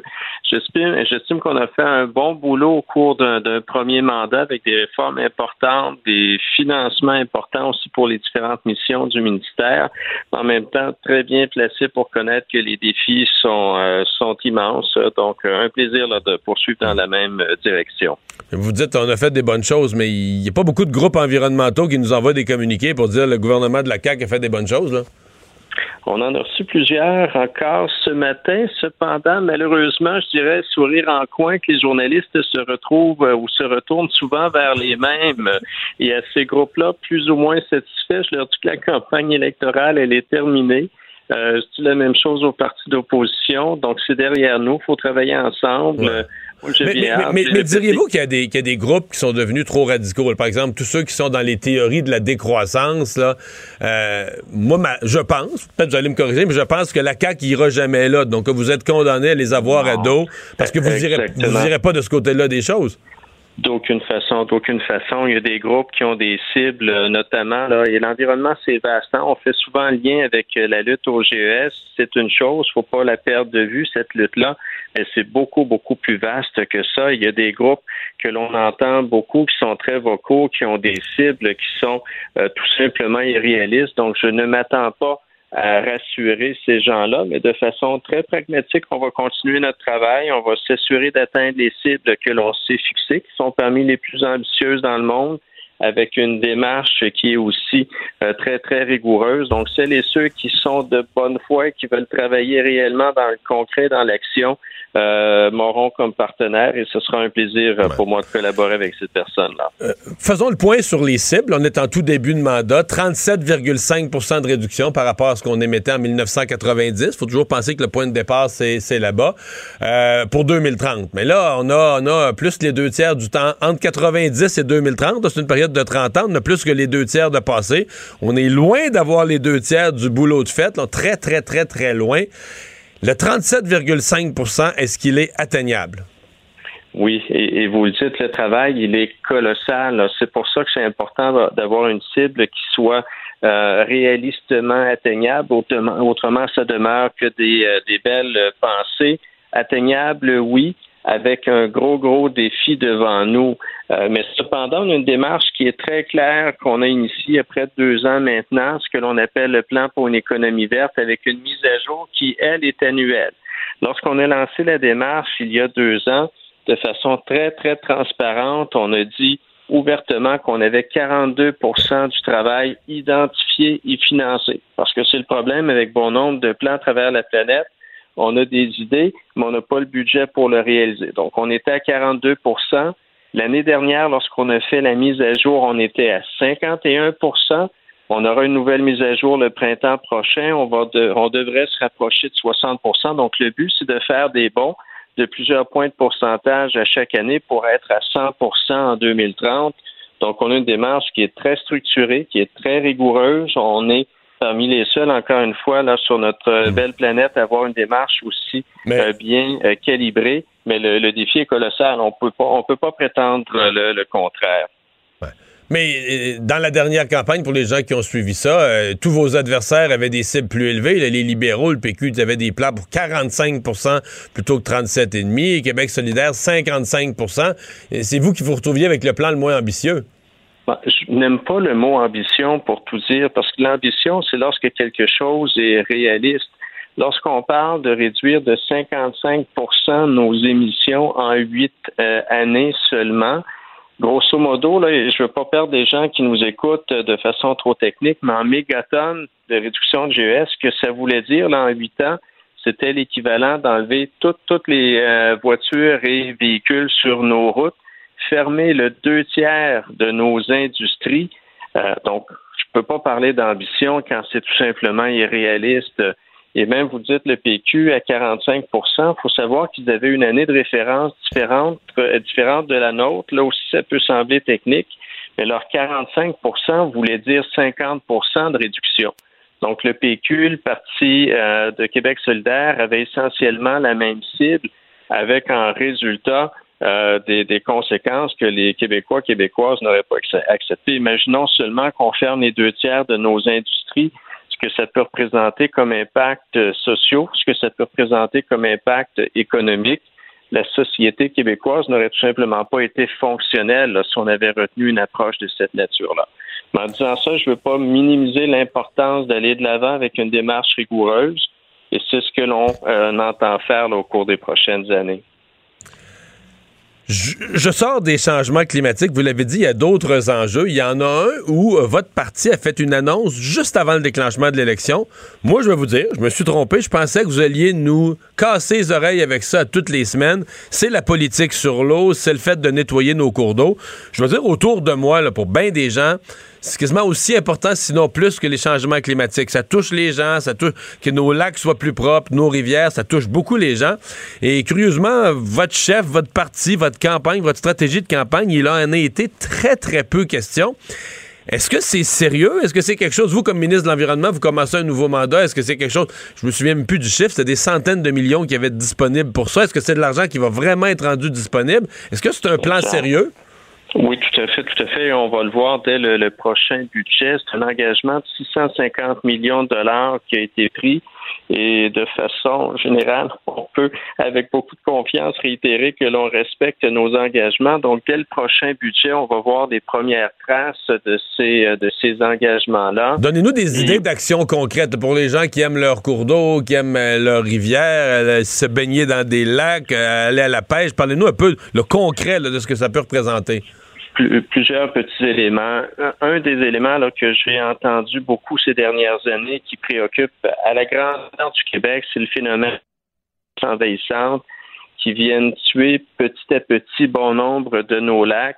Donc, on va se donner des, des moyens là, justement pour euh, euh, bien euh, circonscrire ce phénomène-là, l'enrayer lorsque c'est possible de le faire, l'éviter dans d'autres circonstances.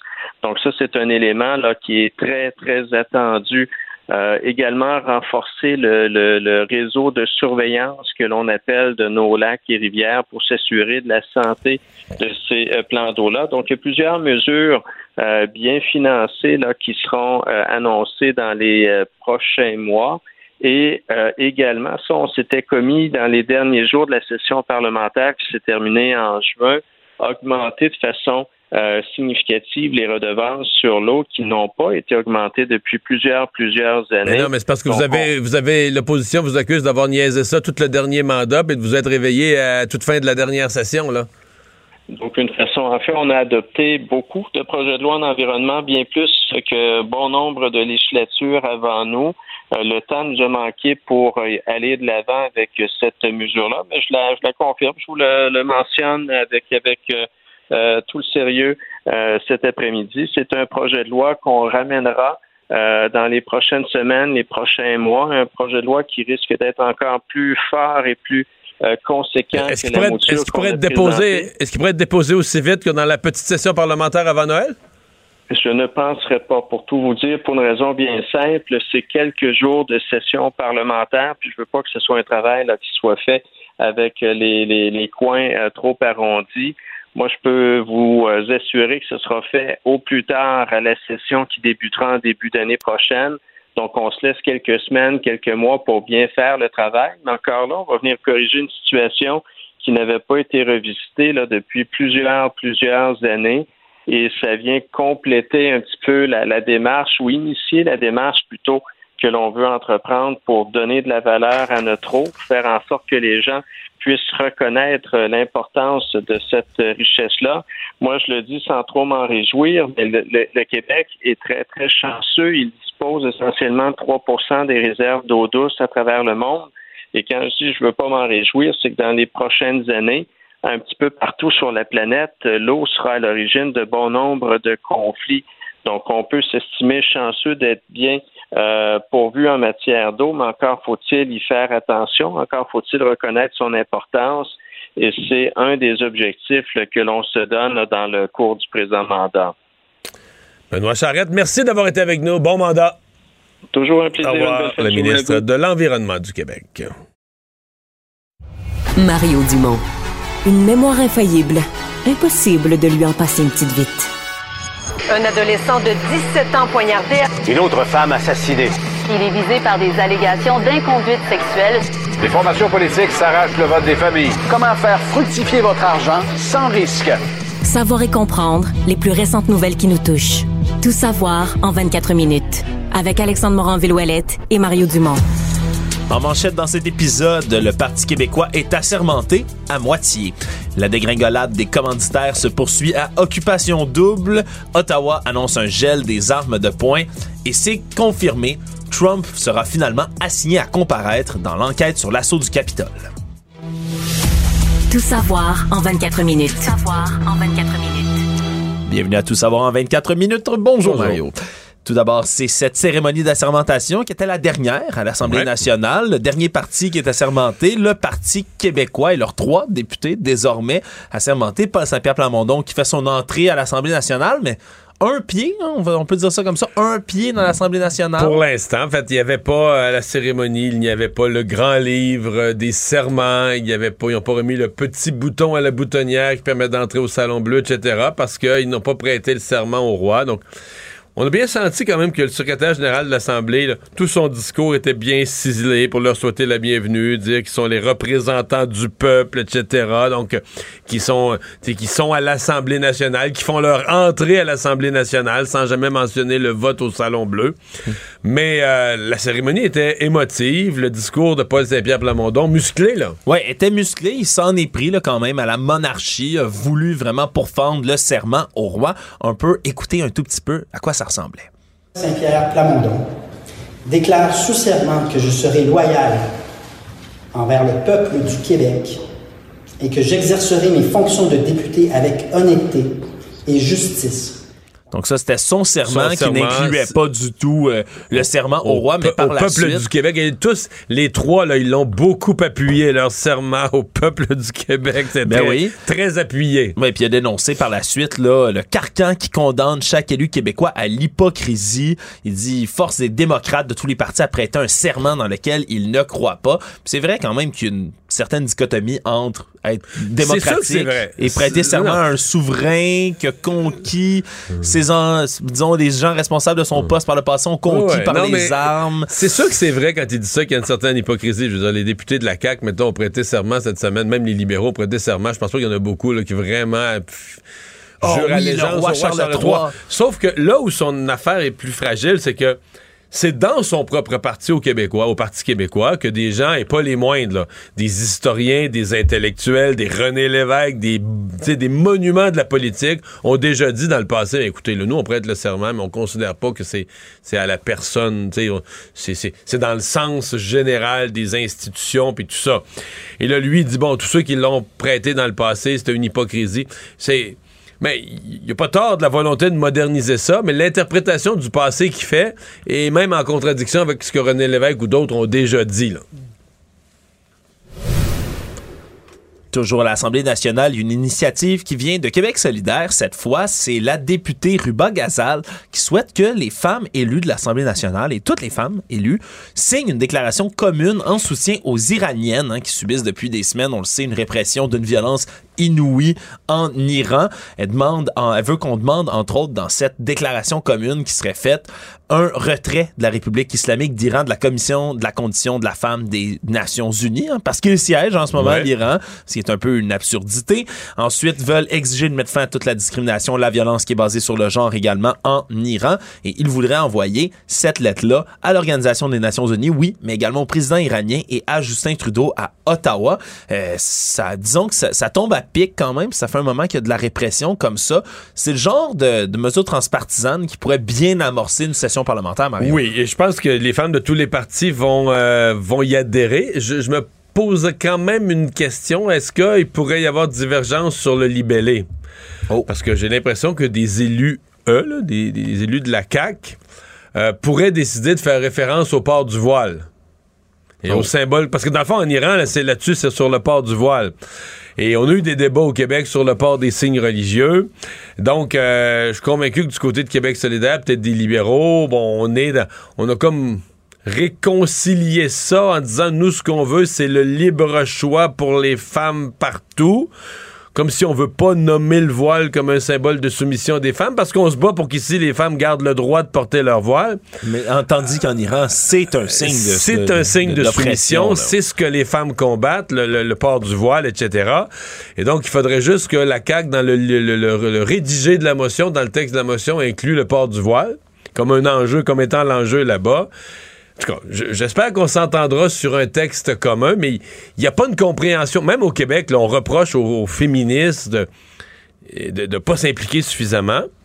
Et euh, ben, même, je pense que c'est hier ici en Onde que notre collègue Sophie Durocher interrogeait Kim Lévesque-Lizotte, ou hier ou avant-hier, sur cette question-là, puis Kim Lévesque-Lizotte disait Ouais, mais là, les féministes au Québec, ça sont peut-être pas assez au courant. Ben, non, mais là, c'est comme on tourne autour du pot, parce que les féministes ici au Québec euh, se sont tassés du côté que le port du voile est quasiment devenu ici un symbole de liberté. Ouais, c'est, la loi sur, c'est la loi sur la laïcité qui serait l'oppression, alors que là, la vérité, c'est qu'à l'autre bout du monde, les femmes qui se battent pour la liberté, ils se battent contre le voile. Ils se battent contre le voile, ça prend pas la tête à Papineau pour le savoir non plus quand on voit des images par centaines qui circulent en Iran de femmes qui brûlent, ni plus ni moins, par le voile, feu, euh, leur voile qu'ils jettent. C'est, je pense qu'on le voit clairement que c'est là-dessus mais, que le, Mais bon, Ruba Ghazal est d'origine palestinienne. Je veux dire, c'est sûr qu'elle peut parler avec autorité et compétence de ce qui se vit à l'autre bout du monde. Donc, j'espère sincèrement que ce serait une très belle chose que l'Assemblée nationale puisse parler d'une voix unanime. Est-ce qu'on intégrera le... Parce qu'elle parle, elle semble parler des femmes de tous les partis. Oui. Est-ce qu'on intégrera... Euh, la voix du Parti québécois qui n'a que trois élus, pas parce qu'il n'y avait pas de femmes parmi les candidats et candidats, mais il n'a que trois élus hommes. Euh, ce sera à voir. Actualité. Tout savoir en 24 minutes. Mais tout ce que tu nous as dit à l'Assemblée nationale, là, ça passe deuxième. ça passe deuxième cette semaine, Alexandre. Soyons sérieux un peu. C'est vrai que ça passe deuxième ou presque, parce qu'il y a une saga qui a retenu l'attention de vraiment tous les Québécois, Québécoises ou presque. Hein. C'est ce qui se passe à Occupation Double, que vous écoutiez la série ou pas. Est-ce qu'on euh, sait si les participants, avant de rentrer à la maison, prêtent serment au roi Charles III? Ça, c'est vraiment une bonne question, Mario. Faudra vérifier. Faudra vérifier, mais ils sont quand même formés là, maintenant pour les enjeux de société les sensibilités de partout. Ça fait partie des mesures qu'on a annoncées pour tenter de sauver les meubles parce que à partir d'aujourd'hui, avec le retrait de Finstar, qui sont les commanditaires du condo que sont censés gagner les remporter les gagnants, qui vont remporter, ça a été officialisé là, par la, la, Mais ça, je le pas. le commanditaire qui donnait le condo se retire mais la production dit ils vont quand même avoir un condo. Ils vont quand même avoir le, le condo. Le même condo promis? Le condo. On dit le condo. Je, je faudra voir comment ils, vont expliquer tout ça parce qu'on est vraiment en mode là euh, de sauvetage du côté de la production d'occupation double. Là, combien, combien, de commanditaires au total? 10 maintenant avec Finstar. Aujourd'hui, c'est 10. Puis au départ là, c'est bien beau que ce soit Shop Santé par exemple ou Oraki qui avait des, des vêtements, des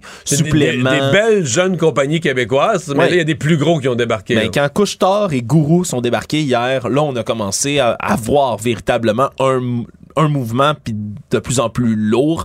Et là, aujourd'hui, avec Finstar qui se retire, on commence à voir des, des, des, commanditaires donc dans les prix qui sont gagnés, qui se retirent, ce qui risque quand même d'impacter là, de manière assez significative. L'autre prix, c'est un voyage. Ah, il y a plusieurs prix. Il y, a un, voyage qui se fait au final, donc où les, les, les derniers couples qui sont en liste sont commandité aussi. Censés tout est commandité, en fait. Presque tout, en fait, est commandité, oui.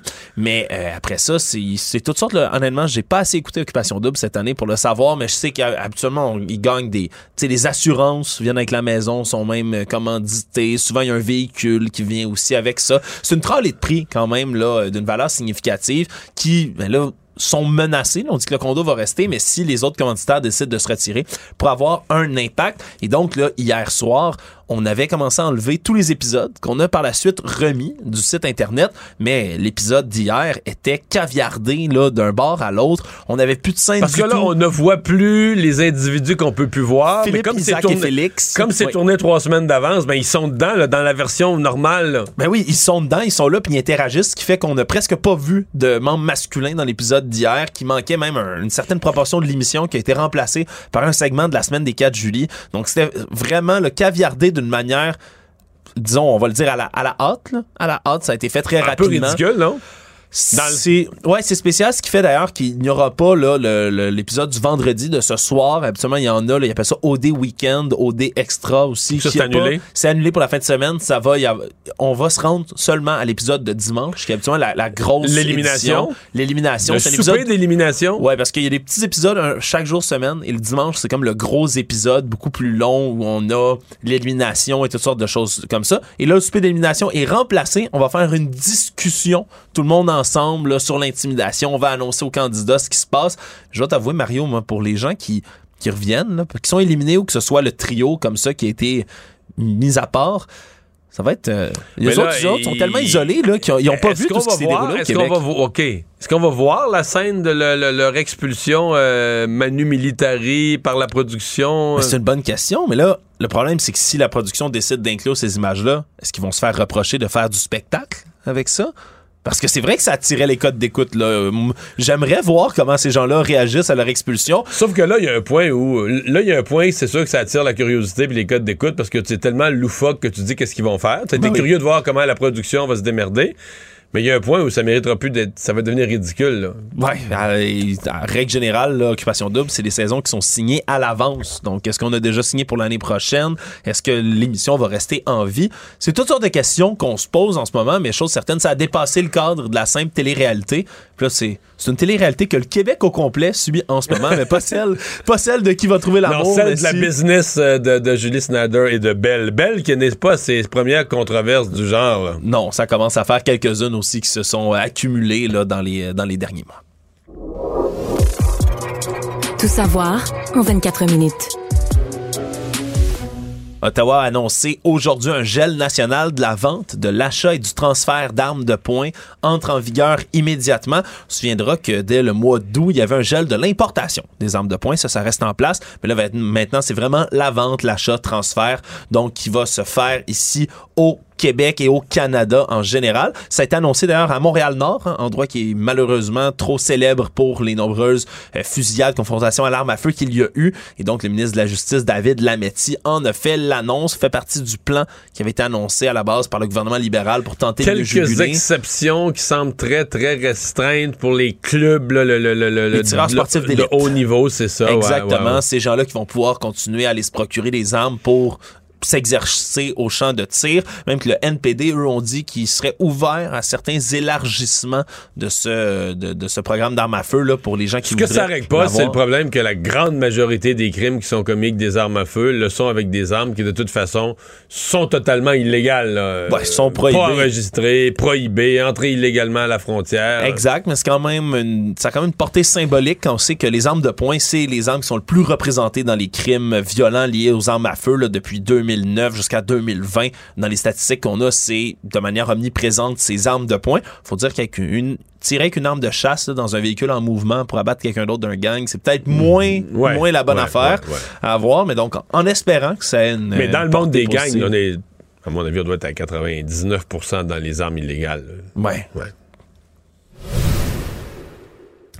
Il y a un PDG d'entreprise qui a eu une drôle de surprise euh, dans lisant les médias récemment. Craig McKellen, qui est un PDG d'une entreprise canadienne de technologie qui s'appelle Think On Inc., qui euh, a lu dans le Globe and Mail avec surprise que son entreprise était listée parmi les euh, toutes les autres entreprises qui ont des contrats avec l'application Arrivecan. Mario, cette application là qui on se souviendra a eu beaucoup de déboires mais a servi aux qui n'est plus obligatoire depuis le 1er octobre. N'est plus obligatoire effectivement depuis le 1er octobre octobre. Et lui euh, a lu qu'on on, on y dit qu'il y a un contrat entre son entreprise et Arifcan pour la somme de 1,2 million de ben, dollars. Je pense que si c'était notre Globe and Mail, c'est parce que ça a été déposé avant hier ou avant avant hier à la, la Chambre des communes. Ça a été déposé dans une liste de documents de dépenses qui expliquait la, facture totale de 54 millions, très élevée, mm. facture de 54 millions. 54 millions de dollars au total et lui arrive au sixième rang des entreprises qui sont liées au développement, mais pourtant Il dit n'avoir aucun rapport avec l'application Arrivecan elle-même. Et là, il exige. Donc, il n'a pas travaillé là-dessus puis il n'a pas reçu d'argent. Il dit, il exige en ce moment que l'Agence des services frontaliers du Canada émette une correction pour l'enlever de là. Ce qu'il dit. Euh, fait qu'ils disent qu'ils ont dépensé 50 millions, 54 millions, mais ils savent pas ce qu'ils ont dépensé. Ben, il en, il donne, finalement, c'est peut-être moins. C'est peut-être moins parce qu'ils ont mis des factures qui n'étaient pas là, mais tu peux te dire aussi, ouais. C'est peut-être plus parce que celle-là, ils l'ont mis et ils étaient pas. Mais ça se peut-tu qu'il y en a d'autres factures puis qu'ils ont pas mis dans la liste? Ce qui est pire, Mario, c'est qu'ils Ça fait perdu, là. Ben, du côté de l'Agence des services frontaliers, là, qui ont déposé ce document-là, eux ont spécifiquement déclaré que Think On, donc l'entreprise auquel ce serait chargé, euh, ont fourni de l'expérimentation et de la numérisation de vérification de code QR mobile. Mais le directeur général de Think On, lui, dit, mais la lecture de code QR, c'est même pas un service fourni par mon entreprise. Ça va plus loin que ça. Là. Il dit on, me donne une on, me donne une facture, on me liste. Un, j'ai jamais été là-dedans, on m'a jamais rien payé, puis c'est même pas un service que j'offre. Ils sont perdus pas à peu près. Ben, ils sont perdus pas à peu près. Donc, on, on, imagine qu'on va avoir beaucoup d'autres questions à poser autour de, de, tout ça, à savoir ben, comment ça a été dépensé ces 54 ben, et ça, ça, donne quand même raison aux, trois partis d'opposition, aux conservateurs, euh, au euh, Bloc, au NPD, qui ont demandé un comité parlementaire. J'ai l'impression que le comité parlementaire sur la question, euh, ils vont ils vont s'amuser, les petits amis, à faire sortir les factures pour essayer de démêler tout ça. Il y a un homme dangereux et armé, selon les dires de la police, qui est activement recherché à Trois-Rivières. Il y a une agression armée qui est survenue hier soir dans le secteur de Cap-la-Madeleine. On dit qu'il y a des coups de feu qui ont été tirés. Il n'y a pas de blessés, heureusement. Mais personne n'a toujours été arrêté. Donc, il y a une chasse à l'homme qui se poursuit dans ce secteur-là. Donc, avec un individu armé et dangereux, évidemment, on demande au public de rester très loin. Savoir et comprendre. Tout savoir en 24 minutes. On se demandait à quel moment il pourrait comparaître ce père de famille accusé d'avoir empoisonné, ligoté, noyé ses deux enfants plus tôt cette semaine. Bien, c'est finalement cet après-midi qu'il est censé comparaître, hospitalisé depuis lundi soir à cause d'une tentative de suicide. C'est reporté à chaque jour. On disait il est pas en mesure de parler à son avocat, de prouver qu'il comprend ce qui lui arrive et donc de comparaître. Ouais, on disait qu'il était même inapte à comparaître de son lit d'hôpital, mais c'est cet après-midi que ça doit se faire. Donc, on verra comment c'est passé cette comparution-là, mais c'est vraiment euh, une histoire sordide dont on attend un peu. Mais il est déjà, c'est une procédure exceptionnelle, sans avoir comparu, il est déjà accusé du, meurtre prémédité de ses deux enfants. Oui, ainsi que de voies de fait sur, sa, sur, sa, conjointe. Donc les accusations ont été comme déposées sans qu'elle, sans qu'en comparution on lui présente ce qui est possible, ce qui est pas toujours le cas. Généralement, on essaie de faire les deux en même temps. Mais là, dans ce cas-ci, euh, c'était tellement clair que la, couronne a tenu à déposer les accusations. Oui, puis on rappellera que on, raconte du côté du personnel hospitalier qu'il aurait fait des déclarations, des aveux partiels, du moins, par rapport au crime qu'il aurait commis là, dans, dans son espèce d'état semi-comateux après sa tentative de suicide. Donc, euh, c'est vraiment un procès qui va être très, très suivi, on l'imagine. Autre crime, celui-là qui a été commis à l'île Bizarre. Jeune homme qui est accusé d'avoir tué ses deux parents. On se souviendra, deux parents, euh, Wayne Arnott, 60 ans, Louise Boucher, 65 ans, qui ont, euh, qui auraient été assassinés coup de couteau par leur fils, Monsieur Mitchell Arnott, 29 ans. Et dans cette histoire-là, on se souviendra, il s'est présenté à l'hôpital en disant au personnel hospitalier que ses parents auraient tenté de l'attaquer à coups de batte de baseball. Mais là, on comprend que Mitchell Arnott souffrait de problèmes de santé mentale assez graves. Merci. Il avait déjà eu des épisodes, violence, menacés, sur plus son père que ses parents. Ça, semblait plus avec son père jusque-là. Il a été admis dans certains centres hospitaliers traitant en psychiatrie, souffre de bipolarité, hystérie, paranoïa également. Et lui, par le passé, ben, en voulait à son père. fait plus qu'un an qu'il serait en run contre son père, qu'il accuse d'avoir une relation avec son ex-copine, ni plus ni moins. Ça va jusqu'à dire qu'il aurait mis enceinte son ex-copine, malgré le fait que cette dernière et son père ont démenti la chose à de multiples reprises. On dit qu'à l'été 2021, ce serait même battu, lui et son père, devant la résidence familiale. Et l'ex-conjointe, elle, a été euh, suivie, terrorisée, menacée, a dû utiliser les tribunaux pour des interdits de s'approcher, etc. Ouais, ordonnance euh, de, pour empêcher de, de, le contacter et de venir devant chez elle parce qu'on dit qu'il la suivait, se rendait chez elle contre son gré. Il aurait même construit un petit cimetière devant sa résidence. J'ignore vraiment quel genre de construction macabre il a pu faire, mais on comprend que c'était extrêmement, extrêmement stressant pour son ex-conjointe qui a confirmé qu'il était extrêmement jaloux, qu'il parlait souvent, qu'il voulait s'acheter une arme à feu pour tuer son propre père. Mais là, malheureusement, dans ce cas-ci, il est passé de la parole aux actes. On verra également comment se profilera le procès de cet homme. L'Université Laval lance, en collaboration avec l'INSPQ, l'Institut national de santé publique du Québec, une nouvelle chaire de recherche. Leur objectif, comprendre les hésitations face à la vaccination, ce qu'on appelle l'hésitation vaccinale. Ça va être... Je trouve ça drôle comme explication, l'hésitation vaccinale. C'est vrai. C'est un, drôle de terme, puis c'est un peu plus, on pourrait dire, sensible, poli, pour parler du mouvement anti-vaccin, mais qui est pas, euh, c'est pas uniquement des anti-vax ou des complotistes, des gens qui se font pas vacciner. il y a des gens qui sont des vrais, des, hésitants, il y en a, là. Il y a des gens inquiets qui se sont jamais fait vacciner, qui, par exemple, leurs parents euh, ne se sont jamais fait vacciner eux-mêmes, ne l'ont jamais vacciné leur enfant depuis l'enfance. C'est comme ça, ça fait partie de la culture. C'est comme ça qu'on a été élevé des fois dans certains cas. Mais une des éducations qui se fait pas, en tout cas, je ne fais pas le travail de la chair, mais une des éducations qui se fait pas, et je l'ai écrit dans le journal, je pense deux fois plutôt qu'une, les vaccins sont victimes, en fait, la vaccination comme acte collectif est victime de son succès. Puis moi, je n'ai pas de meilleur exemple. Bon, la rougeole, mais la, polio, moi, mes grands-parents, grands-parents du monde, je me souviens que pour eux, la polio, c'était important. Ils avaient, il y aurait au-dessus de 100 ans aujourd'hui, c'est encore vivant, mais je veux dire, parce que il avait connu, il avait vu du monde à l'école, des jeunes tout croches, des membres, tu sais, tu comprends, des bras, des, membres tout croches, des gens très malins. Mais si tu parles à mes enfants de la polio, ils savent même pas c'est quoi. Mais ben non, ils savent même pas c'est quoi. Mais il y a plus de polio. Il y en a plus. Pourquoi? Parce qu'on est tous vaccinés. Ben, parce qu'on est tous parce qu'on est vaccinés à 98, 19, 17, 18, 19% Donc, des taux de vaccination suffisants pour que la maladie cesse de circuler dans la communauté. Et les uns où tu parles de gens, ah, ils sont, eux autres, ils sont pas vaccinés, leurs parents n'ont pas été vaccinés, ils disent, ah, ben, ça donne rien la vaccination. Mais ben, ça donne rien.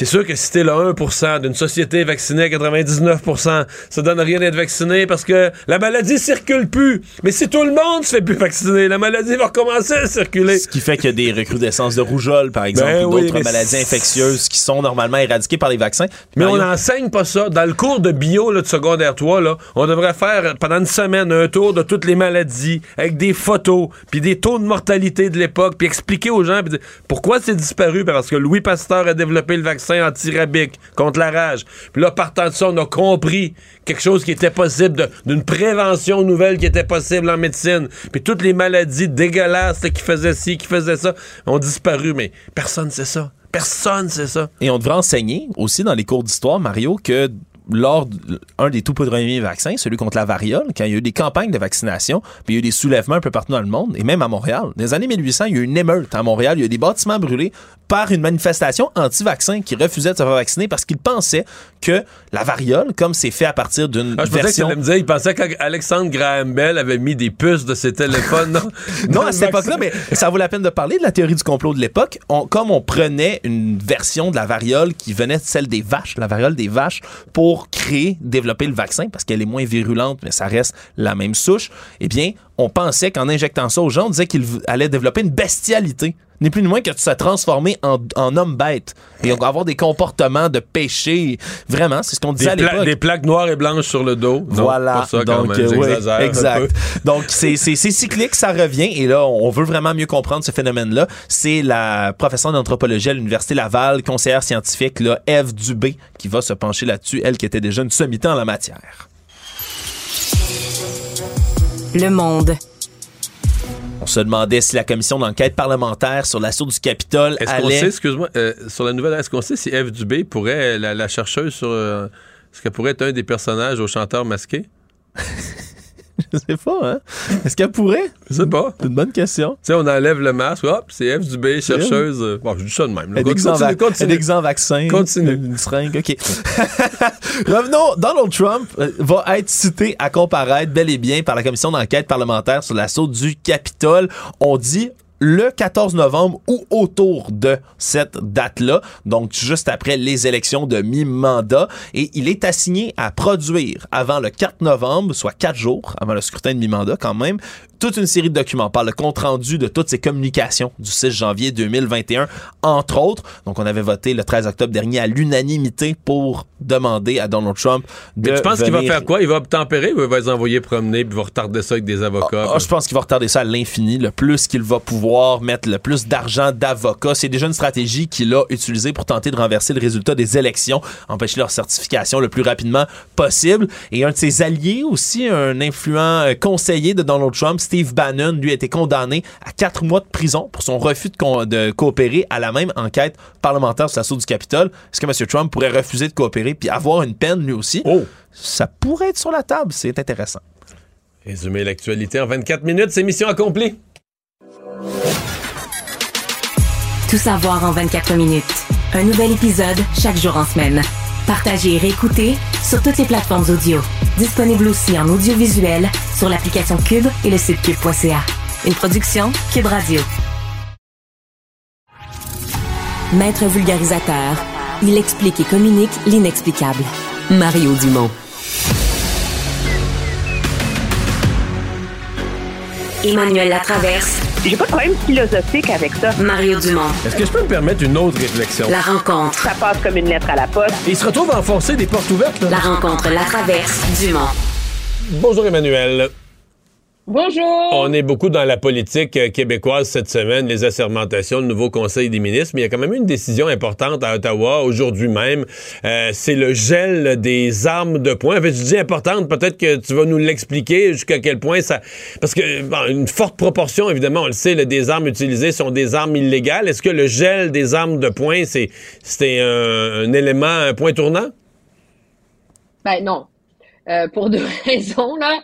De un, euh, faut comprendre, euh, le Canada, c'est pas les États-Unis. là. les armes de poing, pour en avoir une, il faut, il faut suivre un cours spécial, avoir un permis spécial. Puis une fois que tu as ton arme de poing, elle est obligée d'être embarrée dans un coffre-fort. Et si tu te. Le seul lieu où tu peux amener ton, ton arme de poing, c'est dans un champ de tir où tu es membre. Et avant de partir avec ton arme de poing, il faut que tu appelles la police puis tu appelles la police en arrivant, puis si tu te fais arrêter entre les deux, puis que tu n'as pas pris le chemin le plus court entre les deux, tu peux perdre ton permis. Alors, on s'entend, là, on n'est pas dans le free-for-all. C'est pas comme si tu peux te promener avec... Euh, un, gun, un gun dans ton veston tout le temps pour le fun dans des non, on n'est pas dans le gun du veston. Puis, euh, et donc, morale histoire, c'est pas facile d'avoir une arme de poing. Puis pour, pouvoir acheter une arme de poing, il faut que tu sois membre dans un champ de tir. Là. Ou, euh, alors, c'est déjà hautement euh, restreint, l'usage de ces armes-là. Euh, qu'est-ce que ça fait de les bannir? Ben, je ne sais pas vraiment. Ça, ça empêche que quelqu'un décide d'enfreindre la loi et de le vendre. Mais quand on dit gel, ça, veut dire que tu peux plus, tu peux plus quoi? Tu peux plus en acheter, tu peux plus la donner, la transférer à quelqu'un d'autre. Tu peux plus en acheter, tu peux plus en donner, tu peux plus en vendre, c'est fini. Il n'y a pas une nouvelle arme de poing qui rentre au Canada. Légal. Puis celle que c'est ça. Celle que t'as toi, tu gardes pour toi, tu donnes pas. C'est ça. Puis là, est-ce que le gouvernement va aller jusqu'à restreindre l'usage que ceux qui en ont en font, un peu comme euh, on veut faire avec les, euh, les armes d'assaut, en disant et c'est devenu même interdit de les utiliser. On va voir jusqu'où le gouvernement va aller une fois qu'il va aller par son projet de loi, parce que la réalité, c'est qu'il y a un projet de loi parallèle qui est là, mais comme c'est compliqué de le faire adopter, bon, on décide de sauter une étape. Moi, là où j'en ai, c'est que je trouve qu'on commence à utiliser ce débat sur les armes de poing comme euh, un wedge politique, comme une façon de mettre les conservateurs dans le coin. Tu sais, ah, eux autres, c'est des gros méchants, ils aiment les armes de poing. Tu sais. Euh, alors que, objectivement, là, euh, c'est vrai que c'est les armes de poing qui sont responsables de la majorité. Ouais, mais, mais légal ou illégal? Euh, des crimes violents. Mais c'est ça. C'est le problème, c'est le trafic d'armes.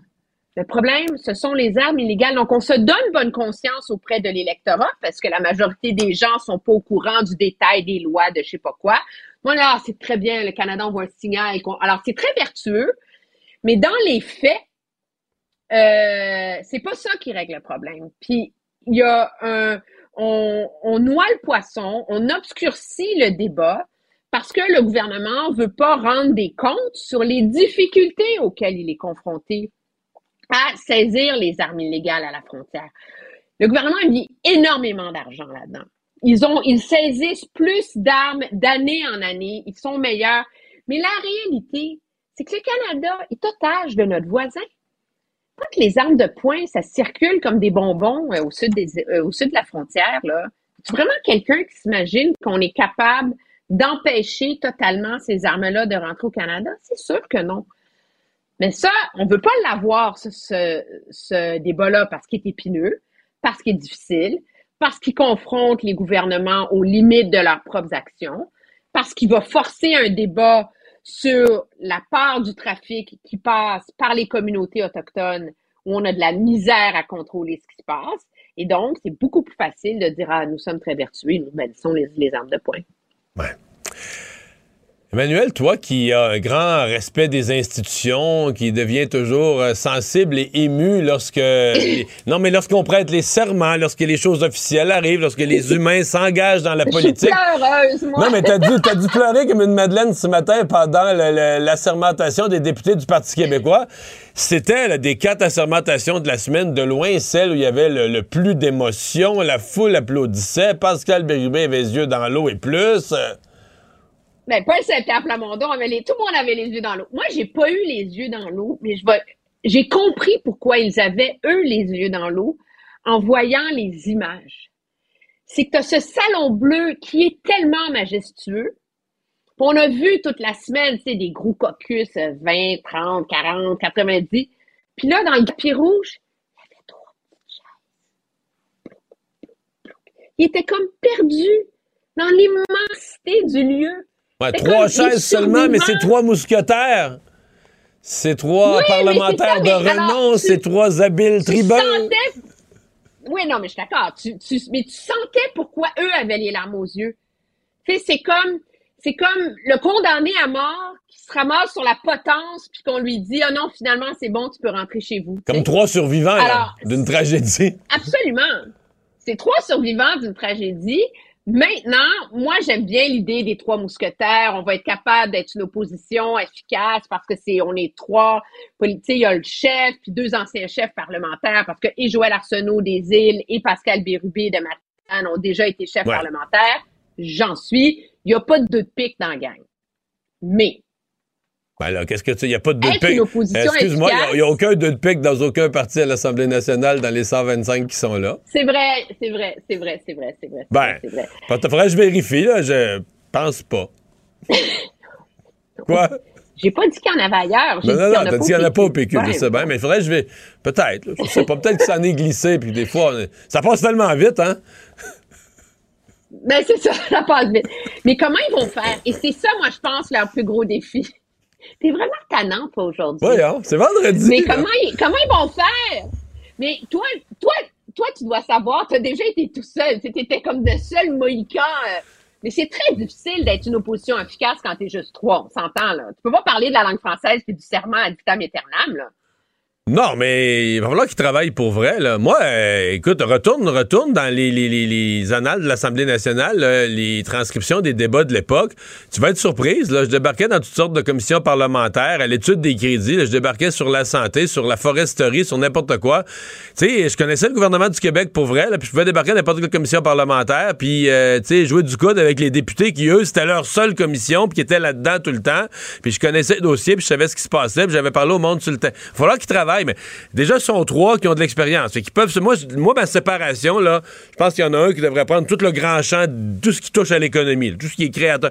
Après ça, bon, la santé, les services sociaux, tout ce qui est social puis l'autre ramasse le reste un peu, là, tu sais, le fil conducteur, éducation, enfants, là, puis tout ça, euh, garderie, puis... Euh, mais qu'est-ce que tu veux faire, là? Il euh, a pas... Puis bon, le chef, là-dessus, tu comprends que dans mon, ma division à trois, j'inclus que le chef doit lui-même s'impliquer, doit prendre un, pan des dossiers. Fait que, tu sais, c'est ça, la réalité. ils vont, ils vont... Ça va être difficile, mais on comprend... ça va être difficile, ça va être difficile. Pourquoi ils tiennent à avoir des budgets de recherche parce qu'on s'entend que si tu as une équipe de gens brillants derrière toi, qui t'aide à faire ta recherche, qui t'aide à ah, mais ça prend ça, ça qui t'aide à préparer. Non, mais si on leur donne pas ça, c'est un ben scandale. Si on leur donne rien, sérieusement, c'est un vrai, c'est un vrai déni de démocratie. Je vais être le premier à crier. En fait, moi, je, trouve qu'une, c'est une des imprudences. Je, vais dire ce que je pense. Moi, je, le, serment, là, il l'enlèverait demain matin. Le serment au roi, je m'en sac comme dans l'an 40 et il l'enlèverait demain matin, je serais bien content. Mais la bataille qui mène là-dessus, je la trouve exagérée de deux façons. La, la première façon, c'est quand il parle du passé, là, Come on, arrêtez. René Lévesque l'a prêté le serment, puis l'année d'après, il a adopté la loi 101. Puis Jacques Parizeau l'a adopté le serment à la reine, puis l'année d'après, il faisait un référendum sur la souveraineté. Fait que de dire que tu te menottes, que, que tu t'es rendu servile euh, au... Souillé! Non, non, mais ce qu'ils font, ce qu'ils font est exagéré comme interprétation quand tu le regardes dans le passé. Mais l'autre affaire, je trouve qu'en mettant euh, autant d'accent sur le serment, ils s'obtiennent beaucoup de visibilité. Le PQ a gagné ça. Ils ont gagné un peu la guerre de l'après-élection, de la visibilité. On parle beaucoup d'eux. Ça, c'est une grosse victoire. Mais on ne parle pas de ce qui est peut-être le plus important pour eux. C'est bien plus important pour la survie, pour l'avenir du PQ, d'avoir des budgets de recherche, d'avoir des, temps de parole réservés, d'avoir une reconnaissance pour faire leur travail parlementaire pendant quatre ans. En toi, moi, le serment qu'ils prêtent, qu'ils prêtent pas, en 2023, 2024, 2025, personne ne va se souvenir de ça. S'ils n'ont pas de temps de parole, s'ils n'ont pas de moyens pour faire leur travail parlementaire, ça, ils vont traîner ça pendant quatre ans, puis ça pourrait leur coûter cher. Alors, euh, moi, si j'étais eux, je ramènerais rapidement les, canons là-dessus, là. Oui, puis je pense qu'ils vont le faire. De toute façon, les négociations vont commencer la semaine prochaine. Euh, mais ce qui est intéressant, c'est que moi, je te prédis qu'il vont, il va y avoir une porte de sortie qui va se négocier sur le serment aussi. Je m'attends pas à ce que Paul Saint-Pierre Plamondon fasse le pied de grue dehors dans la neige euh, pendant euh, l'hiver hey, toi, Annonce-nous pas de la neige pour le 29 novembre aujourd'hui, toi. Promis. Hey, bonne fin de semaine. Salut. Au revoir. Mario Dumont. Une mémoire infaillible. Impossible de lui en passer une petite vite.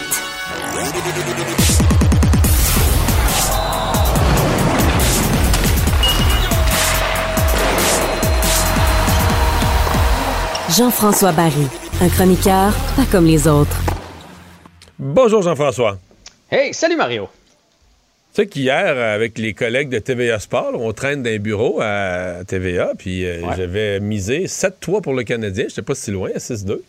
Ben, t'étais très bon. C'est du quoi? Moi, j'avais fait un pari à 5-2. Un vrai pari avec des sous. Fait que toi, le, but dans un filet désert, ça a tout gâché. Il m'a coûté 5. J'avais mis 2 piastres, ça me donnait 25 piastres la mise. Donc, j'aurais gagné 50 dollars si ça n'avait pas été de ce fichu but dans le filet désert. De Monahan. Bon.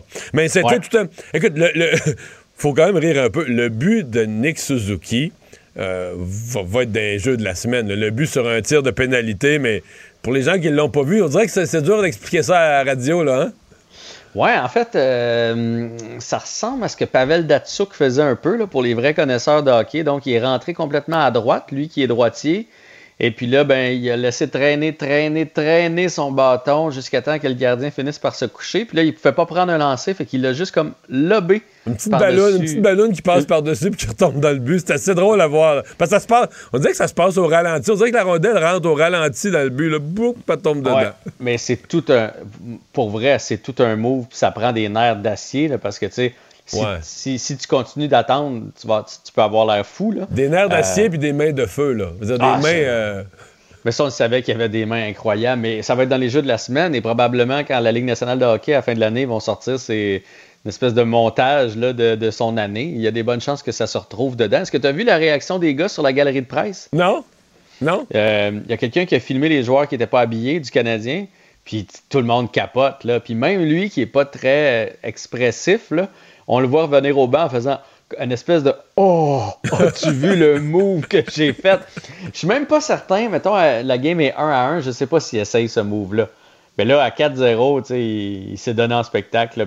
Parce que ça, ouais, ben, tu le dis comme ça, à 4-0, ça, mais ça raconte aussi une soirée où les joueurs du Canadien ont eu du fun. Là.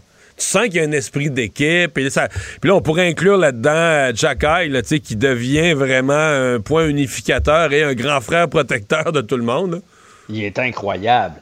Incroyable. Aujourd'hui, il racontait là, que dans le fond, il s'est retrouvé à la mise en jeu devant Cation. Puis là, avec sa petite face de baveux, Cation, il a dit Tu ris de quoi? Puis il a dit Je ris de toi. fait qu'il a fait Ah ouais? Veux-tu un coup de poing ça gueule? Il fait Parfait. Puis là, ben, évidemment, ils sont allés, ils ont jeté les gants. Et Zach Cation, c'est un des durs à cuire de la Ligue nationale de hockey. C'est un des joueurs les plus craints. Là. Et il a servi une correction en règle, puis pas juste au point. Après, il l'a promené. Euh, après l'avoir dompté au point, il, il secouait comme un vieux tapis. Là. Et puis c'est un, un, gars de genre 250 livres. Là. Non, non, c'est. En fait, il va, il, va s'attirer, malheureusement, il y en a plusieurs qui vont vouloir l'essayer. D'un autre côté, il va s'attirer un grand respect. Là.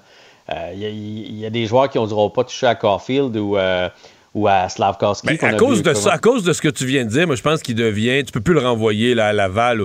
il fait partie de l'équipe. Il fait partie. le grand frère protecteur. Tout le monde est content de ça dans l'équipe. Ça se sent. Moi, je pense qu'il s'est rendu indispensable. Ben, c'est le, le shérif. Puis hier, euh, Slavkovski l'a dit, parce que. Euh, parce que c'était mon troisième point. Le, premier point, c'est Suzuki. Le deuxième, c'est Chakai. Et le troisième, c'est le but de Slavkovski qui s'est fait frappé euh, vicieusement en rentrant à la bleue. Un plus petit joueur aurait probablement tombé ou eu un coup à la tête. Lui est tellement grand que puis solide qu'il est resté debout. Reste que là, après ça, le jeu s'est transformé dans, transporté pardon, dans le coin avec Brown. Et qui qui est allé encore une fois à la défense du jeune joueur des, Canadiens, du premier choix au total, c'est Chakai qui est encore allé le frapper. Et après ça... Ça a libéré la rondelle pour, pour euh, le premier but de Slavkovski. Exact. Un beau lancer, il marque et après ça, ils te l'ont-tu nargué? Ils ont, nargué Brown tout le long. puis là, Slavkovski racontait après le match, il dit on était assis sur le banc, puis on se moquait de Brown les deux. J'avais pas peur. J'avais Chakai avec moi. fait que, ça, ça donne de la bravoure à tout le monde. c'est sûr qu'à un moment donné, il faut qu'il fasse attention aussi parce qu'on veut pas qu'il se fasse frapper. Euh, euh, qu'il se fasse blesser parce que tu sais, oui, tu peux, euh, tu peux avoir des batailles, mais tu peux avoir un mais je, je, reviens sur euh, parce que Zach Cation est le gars qui l'année passée avait frappé Montembeau. Dans une scène, tu sais, quand on dit qu'il n'y avait pas d'esprit d'équipe l'année passée, une scène là, où je me souviens avoir utilisé l'expression de mon père que les joueurs du Canadien, il y avait le cordon du cœur qui traîne dans la M, tu comprends? Oui. Te souviens-tu qui était allé, allé, dans le coin, en fait? Exactement. Petrie, regardez. Non, mais leur gardien venait de se faire frapper par un salaud, puis les gars faisaient semblant de regarder euh, comme euh, quelqu'un qui cherche ses gants, là. oui. Ça s'était passé en arrière du filet, tu te souviens? Montembeau était comme sorti pour arrêter la rondelle euh, lors d'un dégagement pour essayer de l'intercepter, puis Cation l'avait frappé comme... C'est ça, comme si c'était un joueur, alors qu'il y a comme une, loi non écrite là, qu'on fait pas ça, et personne n'était allé. Là, il regardait à gauche puis à droite, comme quelqu'un qui cherche quelque chose. Il regardait, ouais, je sais pas. Mais ça, c'était passé comme une équipe qui n'est pas soudée, qui laisse son gardien se faire frapper, qui n'a pas de fierté. Et là, c'est quasiment ça. C'est quasiment ça que tu dis que Chakai est allé réparer aussi, quasiment l'honneur de l'équipe de l'année passée qui est allé non seulement consolider l'esprit d'équipe cette année, mais ramasser l'honneur de l'équipe de l'an dernier, là, puis dire, regarde ça, là, c'est fini, là, ça se fait plus dans notre équipe. Là. Non, exactement. Puis tu sais, L'année passée, tu te souviendras, Petzetta qui jouait un peu ce rôle-là, mais c'est pas un gros bonhomme, Petzetta. C'est un, bon bonhomme, il a beaucoup de cœur, mais quand il avait été contre Ryan Reeves, entre autres, là, il avait mangé une rince. moi, je suis pas pro-combat, mais si quelqu'un t'invite au Centre Bell, devant tes fans, ben, essaye de le gagner toujours bien. Fait que je préfère, s'il y en a un une fois de temps en temps, ben, je préfère avoir un gars comme Chakai qui, gagne, qui gagne son combat, puis qui soude l'esprit d'équipe, mais c'est sûr que là, c'est facile à 3 et 2. Là. Trois victoires, deux défaites. Mais il y a l'air pour vrai de se passer quelque chose dans cette équipe-là. Je crois pas que le Canadien va faire les séries pour autant, là. mais je pense qu'on va avoir une meilleure équipe qu'on pensait, puis une équipe beaucoup plus excitante, beaucoup plus unie. Puis là, on va avoir des méchants problèmes, des grosses décisions, parce qu'Armia est presque prêt à un retour. là, on n'a pas le ah choix d'envoyer... On s'ennuie de lui, hein? Quoi? ben, en fait, pour vrai, je le rentrerai demain matin à place d'Hoffman. Moi, Hoffman, je t'enverrais ça euh, n'importe où. Euh, mais malheureusement, il est sous contrat. Mais le problème, c'est que là, on a trop de joueurs. Là. Fait que là, il y a un joueur qu'on doit envoyer à Laval. Euh, mais à part Slavkowski, il faut tout qu'il passe au balotage. Donc, on pourrait le perdre, ce joueur-là. Fait que c'est quand même une bonne décision à prendre. Mais maintenant que tu mets Hoffman au balotage, celui qui le prend, il faut qu'il prenne le contrat avec? Ouais, personne ne va le prendre. Ouais. C'est ça, qui, ça qui va arriver. C'est ça qui va arriver, oui. Le plus facile à envoyer, c'est Pezzetta. Mais une équipe pourrait être tentée à 1 million. C'est une belle police d'assurance, un joueur comme, comme Petzetta. J'ai hâte de voir la décision qu'ils vont prendre pour qui ils vont garder à Montréal. Mais après ça, une fois qu'il est prêt à jouer, là, mettons que tu envoies Petzetta, il faut toujours bien que tu sortes quelqu'un qui était dans l'alignement d'hier pour faire une place à Armia. Mais Hoffman, y a-tu sa feuille de pointage depuis le début de l'année? C'est un fantôme. Euh, écoute, j'ai pas les statistiques, mais oui, c'est un fantôme. Puis là, il est rendu sur la quatrième ligne. Euh, puis maintenant qu'on a des, des, scoreurs, je suis en train de te chercher ces statistiques. Maintenant qu'on a des scoreurs, on n'a plus besoin de lui. Avant, on avait besoin un peu sur l'avantage numérique. Non, mais, le lancer, la, shot qui, partait de Hoffman, c'est Caulfield moins. Là. Oui, oui, puis il, ne s'implique pas pour l'avoir, cette shot-là. Il y a une passe en cinq matchs, euh, c'est tout. Il dégringole de plus en plus. Euh, mais tu sais, à 32 ans, est-ce que le Canadien va vouloir y faire cet affront-là? C'est quand même un vétéran, là. il y a 617 parties dans la Ligue nationale, de l'envoyer d'un mineur, je pense pas. Mais ça a été une très, très, très mauvaise signature de Marc Bergevin. Vraiment, vraiment mauvais. Il voulait tellement, après la finale de la Coupe Stanley, où on a manqué d'attaque, il voulait tellement mm. aller chercher de l'attaque qu'il a signé le seul qui était disponible. il nous reste 45 secondes, il faut les garder vraiment pour parler de soccer. Oui, le CF Montréal en fin de semaine, euh, peut-être le plus gros match de son histoire jusqu'à maintenant contre le New York FC. Le New York FC, c'est les champions en titre. C'est eux qui ont gagné l'année passée. Le dernier match entre les deux équipes, ça s'est terminé 0-0. Le hum, CF Montréal avait eu vraiment le dessus. On n'a pas réussi à marquer. Par contre, il y avait plusieurs joueurs blessés. Fait ça va être tout un duel du côté de, New York. Là, tout le monde est en forme, tout le monde est là. Kyoto devrait être de retour aussi pour Montréal. Ça va être tout un duel. Ça se passe dimanche au Stade Saputo à 13h. Il n'y a plus de billets, mais évidemment, c'est euh, diffusé sur TVA Sport. Mais ça va être un duel de titans. À surveiller. Bien, on va regarder ça certainement. je te souhaite une excellente fin de semaine. Toi aussi. Bye bye à lundi. Bye. Il lance sa ligne au bon endroit pour obtenir l'information juste. Mario Dumont. Pour savoir et comprendre. Cube Radio. Cube Radio. Cube Radio. En direct à LCN. C'est le moment d'aller retrouver notre collègue Mario Dumont. Bonsoir, Mario. Bonsoir. Alors, devant la montée foudroyante des événements violents par arme à feu, le gouvernement Trudeau qui impose un gel à compter d'aujourd'hui sur les armes de poing, est-ce que c'est vraiment la mesure la plus forte? Non. Non. Euh, il faut prendre des. Il faut que des actions soient entreprises sur les armes à feu, il n'y a pas de doute. Mais c'est parce qu'il y a un petit peu dans l'argumentaire du gouvernement, il y a ce qu'on appelle une petite twist, un petit trucage. On nous dit euh, tel pourcentage, 60 quelques pourcents des, crimes commis sont avec des armes de poing. Mais là, il faudrait compléter cette statistique-là. Légal ou illégal? Puis à mon avis, si on ajoutait ce complément d'information, on viendrait complètement transformer la discussion.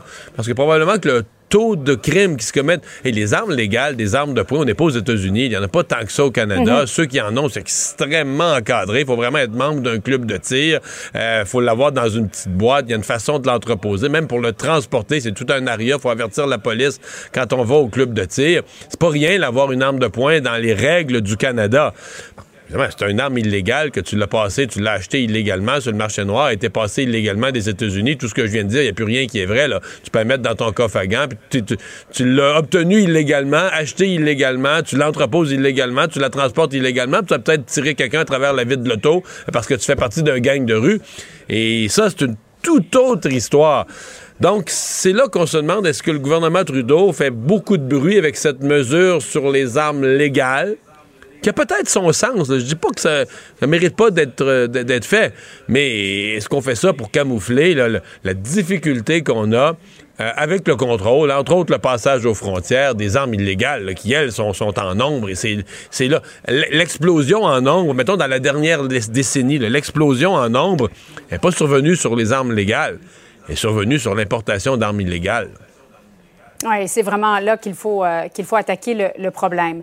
Mario, au lendemain euh, de la formation du Conseil des ministres, en Abitibi, une région d'ailleurs qui est devenue entièrement caquiste, il n'y a aucun élu de la région qui se retrouve au Conseil des ministres.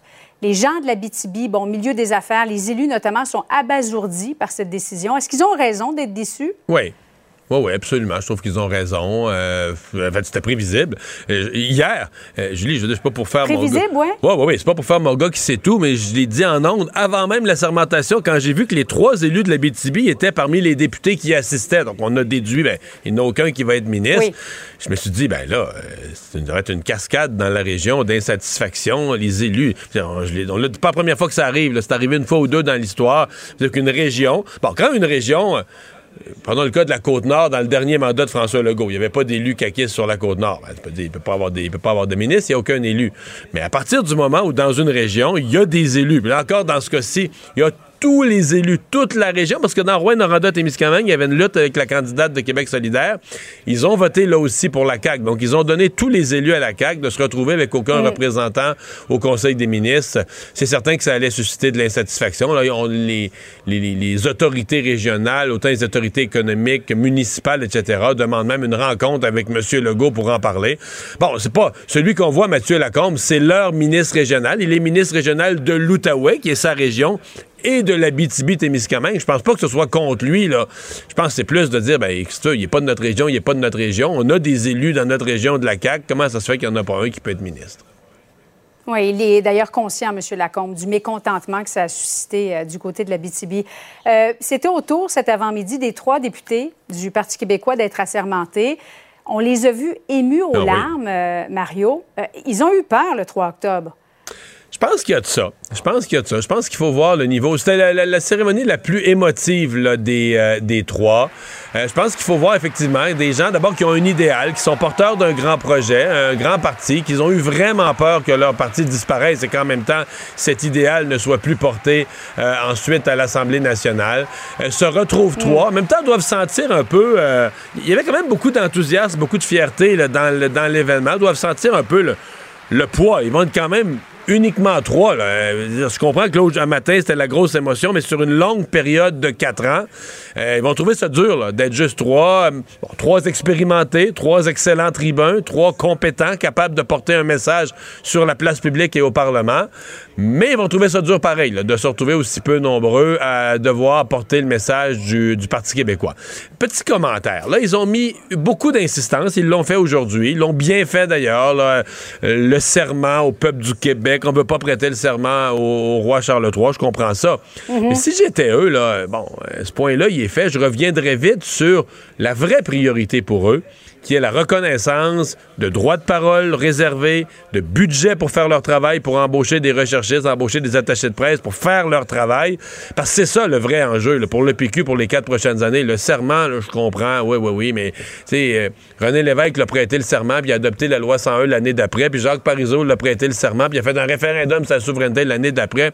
Bon, là, ils ont dit on est rendu à une autre époque, je, comprends. Mais je trouve que l'urgence pour le PQ, c'est d'avoir une reconnaissance pour pouvoir ver- faire leur travail. Parce que si on pas ça, ils vont trouver ça dur pendant quatre ans. Là. Merci beaucoup, Mario. Bonne, euh, bonne soirée à Au toi. revoir, bonne fin de semaine. Salut. Alors voilà, ça termine notre émission, ça termine notre semaine. Merci d'avoir été avec nous à Cube Radio. C'est euh, Marie Montpetit qui s'en vient les vendredis. Oh, c'est Marc-André Gagnon, me dit-on aujourd'hui, qui sera là dans un instant. Euh, moi, je vous donne rendez-vous pour une autre émission lundi 15h30. Bye bye. Cube Radio.